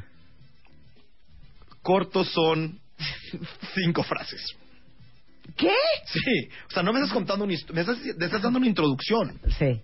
Cuando era chico, yo hacía teatro con una caja de cartón que había en mi casa donde vino una televisión que compró mi papá. Mi audiencia eran mis tres hermanas. Punto. Punto. O sea, de, de de allá, de allá a la fecha Claro. he hecho tal, tal, tal y tal. Claro. Son cinco frases. Es corto. Es una frase cortita. Es, es un, un cuarto de una, de una página, de una hoja. Un- cuarto de página. Exacto. Como el Cásate con Marta de Baile, mil caracteres. mil caracteres. Así, así, mil Y la caracteres. sexta y última forma en que pueden contestar la pregunta de háblame de ti en una entrevista de trabajo es... Esta me encanta, ¿eh? Me encanta porque sobre todo los diseñadores son muy dados a esto. Ajá. Te puedo enseñar en lugar de contarte. Entonces, a ver, ¿cómo? Te sacan un book y te Ajá, dicen, mira, sí. esos son mis diseños, de, ahí- de aquí vengo, aquí evolucioné a esta parte, tal. Y entonces lo hacen muy gráfico, muy visual, y es muy interesante ver cómo eh, se definen a través de su obra. Pero eso es solamente para gente como que tiene que ver con las artes. Mira, podría ser, eh, me imagino que, que- que es, más, es más fácil si tengo que ver con las artes, pero también puedes llevar una pequeña presentación de ti. Ah, caray. Entonces, Marta de baile en todas sus facetas, en cuadritos, en una hoja hecha en PowerPoint, ¿ya ¿sabes? Entonces, en lugar que me cuentes, pues mira, yo fui una emprendedora, la, Empecé, la primera emprendedora de Endeavor en México, y luego creé Bebemundo, y luego me pasó tal cosa. Entonces, yo cuando hago así y veo el logo de Endeavor junto a tu foto, cuando te dieron, se- la- te certificaron como vendedor de Endeavor. Luego veo W Radio con tu foto, luego tal, y empiezo a ver todas eso, y digo, ah, mira, yo no sabía que estás, pero en un segundo vi muchísimas cosas de ti que si me hubieras contado nos hubiéramos tardado horas. Ahora, si son contadores, no me imagino una foto de ustedes haciendo una hoja de Excel, una foto de ustedes haciendo una corrida financiera, no, pero- una foto de ustedes con una calculadora calculando el evita de la No, compañía. pero, que, pero, pero, pero qué tal que saques un reconocimiento de, de PricewaterhouseCoopers, ¿no? O- Sí. O, o- o de Deloitte diciendo que tú eres extraordinario. No sé, hay, hay, hay mucha gente, eh, pero sobre todo los diseñadores gráficos son extraordinarios en esto, Claro. que te dicen, o, o los, o los que escriben código, que de repente sacan su teléfono y te dicen, te voy a enseñar las apps que yo he desarrollado. Y entonces te, te empiezan a enseñar. Entonces, habla mucho de la gente que se define a través de su obra. O sea, ¿no? estoy muy nerviosa con lo que acabo de leer ahorita, cuentavientes. William Gaber puso aquí en negras lo más importante y en mayúsculas. Lee lo que pusiste. Cuando la gente te pregunte sobre ti, haz que se sientan bien por haber preguntado. O sea, O sea, no que digan, qué bruto, ¿cómo le pregunté a esta vieja esto? O sea, ¡Claro! ¿A qué hora se me ocurrió preguntarle? No. Claro. No, no. Haz que la gente diga, oye, qué padre que conocí a esta persona, Sí. que es tan elocuente, que lo tiene tan claro, que se conoce a sí mismo, este, y que en dos palabras, en, muy corto tiempo, me dijo en primera persona quién es. O sea, no puedo amar esto más. padre, ¿Les puedo contar algo? Sí. Una vez entrevisté, bueno, cuando estaba buscando yo asistente hace seis años, digo, Marisa ya lleva seis, siete años conmigo, pero entrevisté a 22 chavas. Y en esto de cuando la gente te pregunte sobre ti, haz que se sientan bien por haberte preguntado. Ella me dijo, "Mm, estoy divorciada. Entonces yo como que quería entender la forma en que ella procesa las crisis. Claro. Entonces le pregunté, ¿por qué te divorciaste? Se vale, ¿no? Sí. Se vale que no te conteste también. Sí. Pero ¿en qué momento se me ocurrió preguntarle? Corte A, yo llamando a, a- a- a- mi asistente en aquel momento de, oye, tráete una caja de Kleenex, llorando, y se- cu- 40 minutos terapiando. Y bueno, a mí me encanta platicar con la gente y me encanta el ser humano y me encanta entender los procesos mentales de, de todos. Pero en una entrevista de trabajo y de repente yo me encontraba en un diván terapiando a esta Pero señora porque que tú estaba tienes- desconsolada. Tienes Sí, mucha claro. empatía y haces que la gente tenga ganas de contarte sus cosas. Sí, claro. Lo que hiciste mal fue la pregunta. Claro. La pregunta era exactamente lo que quería saber. ¿Cómo has manejado el tema de tu divorcio? Mira, Marta, ya Que era, te- exactamente, no que era exactamente lo que quería saber. Claro. No por qué te divorciaste. Claro, es que yo quería saber cómo, cuál fue tu lección, ¿me entiendes? Exacto, Claro. exacto. Y cómo, cómo lo has manejado. Claro, entonces, Eso la, es lo que yo quería entonces la saber. pregunta es ¿cómo has manejado el tema de tu divorcio? Claro. Sí, pero Hay yo que siento que ella hubiera acabado hay que igual. preguntar en- exactamente lo que Mira, queremos saber. Marta, la verdad es que no fue fácil. Porque la verdad es que... o sea, Sí, claro, adiós. Cañón, cañón, cañón, cañón. Pobrecito. Ok, ahora, escuchen qué padre Esto eso. es, esto es un regalo de ti para los cuentavientes, ¿eh? Ok, no es Porque de ahí te ti. va, ahí te va. Es de Ahí les es da de los cuenta, dos, les pongan atención. Acabamos de lanzar una nueva herramienta que es un motor de búsqueda. Imagínense un motor de búsqueda como Google, pero este te encuentra trabajo. Entonces, tú te, te metes, es superchamba.com, creas tu perfil y le, y le dices, ¿dónde hay trabajo cerca de mí? Y aparece un mapa contigo al centro y todas las chambas que coinciden con tu perfil alrededor de ti y puedes aplicar desde esta herramienta. Entonces, Superchamba es en Twitter super-chamba, la herramienta que te encuentra trabajo cerca de casa. Bien. ¿Por qué es importante esto? Somos una empresa social, nos definimos como tal. Si tú lograras, Marta, que todos trabajáramos, el, el- el- el trabajo como el gimnasio, el mejor es el que te queda cerca. ¿Estás de acuerdo? El, si tú lograras que la gente pudiera tener un desarrollo profesional des- como lo desean cerca de casa, resolverías muchísimos problemas a- además en su vida. El tema de moverse por la ciudad, el tema del tráfico, el tema de la violencia en el tráfico, el tema de salud, porque podrían comer todos los días en casa, el tema de integración familiar. Hombre, Pues serían, o sea, hay un montonal de beneficios totalmente. en el que tú puedas empleados menos estresados. eh, exactamente. Entonces, contribuye enormemente a la felicidad en el trabajo, contribuye enormemente Claro. a la felicidad en, en- en la familia. Y sobre todo, te voy a decir, hay gente que no puede trabajar lejos. Por ejemplo, los chavos que están estudiando la carrera y quieren trabajar, necesitan un trabajo cerca de su escuela.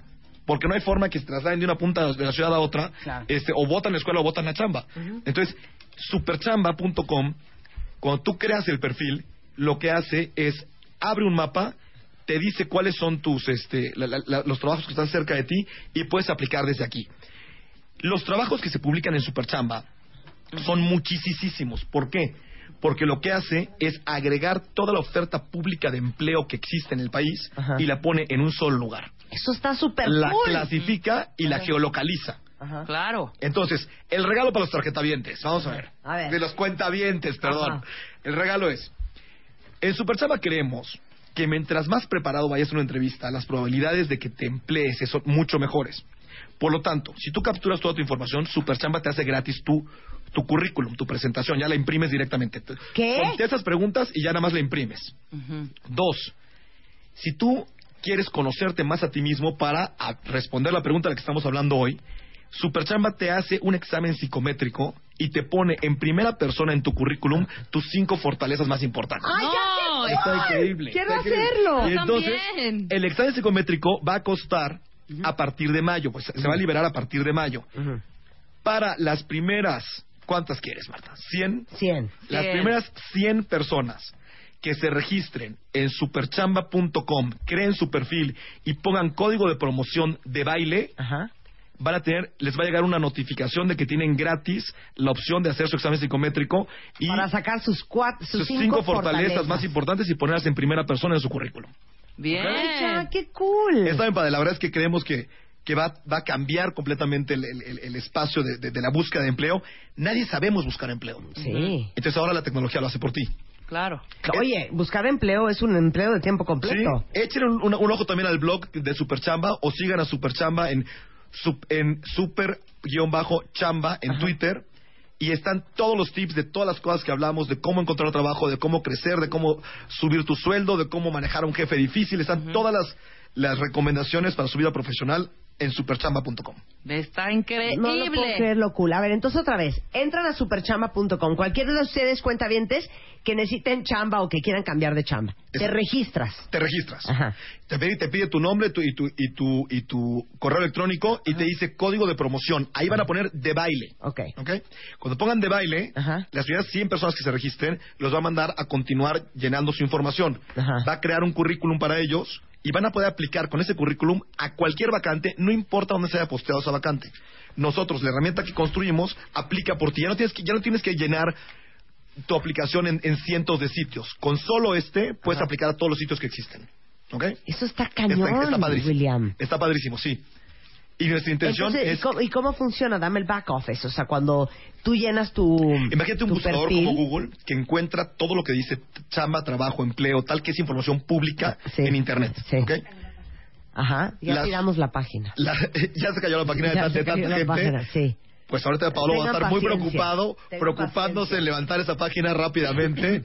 Ok. Este, hoy, es, hoy es nuestro primer lanzamiento. Ay, felicidades, Hoy estamos arrancando. William. Es increíble. Eres un gran emprendedor también. Hoy estamos arrancando. Pero entonces, lo, cuando sometes tú tu información, Cuando tú le dices, Superchamba busca, busca y te avisa. o sea, busca en todos los sitios de trabajo. Exacto, y te dice, en ese momento te dice, hay, hay tantas opciones para ti. Ah, que yo me quiero cambiar de vivir a Monterrey, pues pongo mi dirección de Monterrey y me dice cuántas opciones hay cerca de mi casa de Monterrey. Ah, que yo quiero, no me quiero meter. Yo quiero decirle que cuando encuentre un trabajo que pague tanto a un kilómetro de mi casa, me avise. Le digo, eso es con una cuenta premium, le digo, cierro la herramienta y en un mes me llega un mail diciéndome, ya está la chamba que quería cerca, a un kilómetro de tu casa. Entonces, busca por ti, ya no tienes que meterte y estar buscando y buscando y buscando. está barriendo 20 increíble. Oye, pero esto, 24 es horas. una, esto va a revolucionar. Esa es una la enorme innova- innovación. chamba. Esa es una enorme innovación. Ay, Entonces, felicidades. Métanse a superchamba.com y síganlo en Twitter, super-chamba en, en Twitter. Oigan, y no sean egoístas, compártanselo a gente que ustedes conocen, que anda con problemas de trabajo, pues compártanles en la liga de superchamba.com. Exactamente. Ahorita estuvo tuiteando mucho tu cuenta de Twitter. Sí. Entonces estuvimos retuiteando, retuiteenlo a quien más saben ustedes que lo necesita. Exacto. Y no, y no tienes que estar desempleado. Nada más puedes estar buscando algo mejor. Bueno, tengan paciencia, se cayó, tiraron la página de Superchamba. Pablito está trabajando a marchas forzadas, eso espero, la, la va a levantar rápidamente. para levantarla. Pero, hombre, te felicito de verdad, se me hace cañón lo que estás contando. Gracias, querida Marta, gracias. ¿Y cuánto trabajaste en esto? Llevamos más de un año trabajando en esto. No, pues te felicito muchísimo. Más de un año en esta y tiene pues todo el background de lo que hicimos los últimos tres años en, en Talent Process. No, increíble. Entonces, superchamba.com, tengan paciencia. Ahorita ya están restableciendo la página porque el cuentaviente es muy picudísimo. ¿eh? Eso veo, eso veo. Y compártanselo con gente de veras que necesita chamba, porque no hay nada más deprimente que sentirte no productivo. O- Impotente, no saber cómo, cómo, cómo buscar, no saber dónde empezar. Claro. ¿No? Muy bien, felicidades, Gracias, William. gracias. Eh, William es William, eh, guion bajo, no, es No, William no, Gaber. Arroba William Gaber. arroba William Gaber en Twitter si lo quieren consultar o en arroba super guion bajo chamba. Exacto. Muchas gracias, William. Un Gracias. placer tenerte en el PROG. Felicidades por el lanzamiento. 12.53 de la tarde en W Radio. Firma de autógrafos el día viernes. Acuérdense que el viernes vamos a estar en Starbucks de Presidente Mazarik que está en ah, Mazarik, esquina con Spencer. Es eh, Presidente Mazarik número Todo el mundo lo 39. Es este viernes, 10 de abril, a las 2 de la tarde. Lleguen temprano porque vamos a firmar 200 revistas MOA de aniversario. Ahí voy a estar sentadita, muy entaconada, muy preciosísima para ustedes, para que yo les firme sus portadas de MOA. Esta es la primera de cuatro firmas, pero es la única que vamos a hacer aquí en el DF.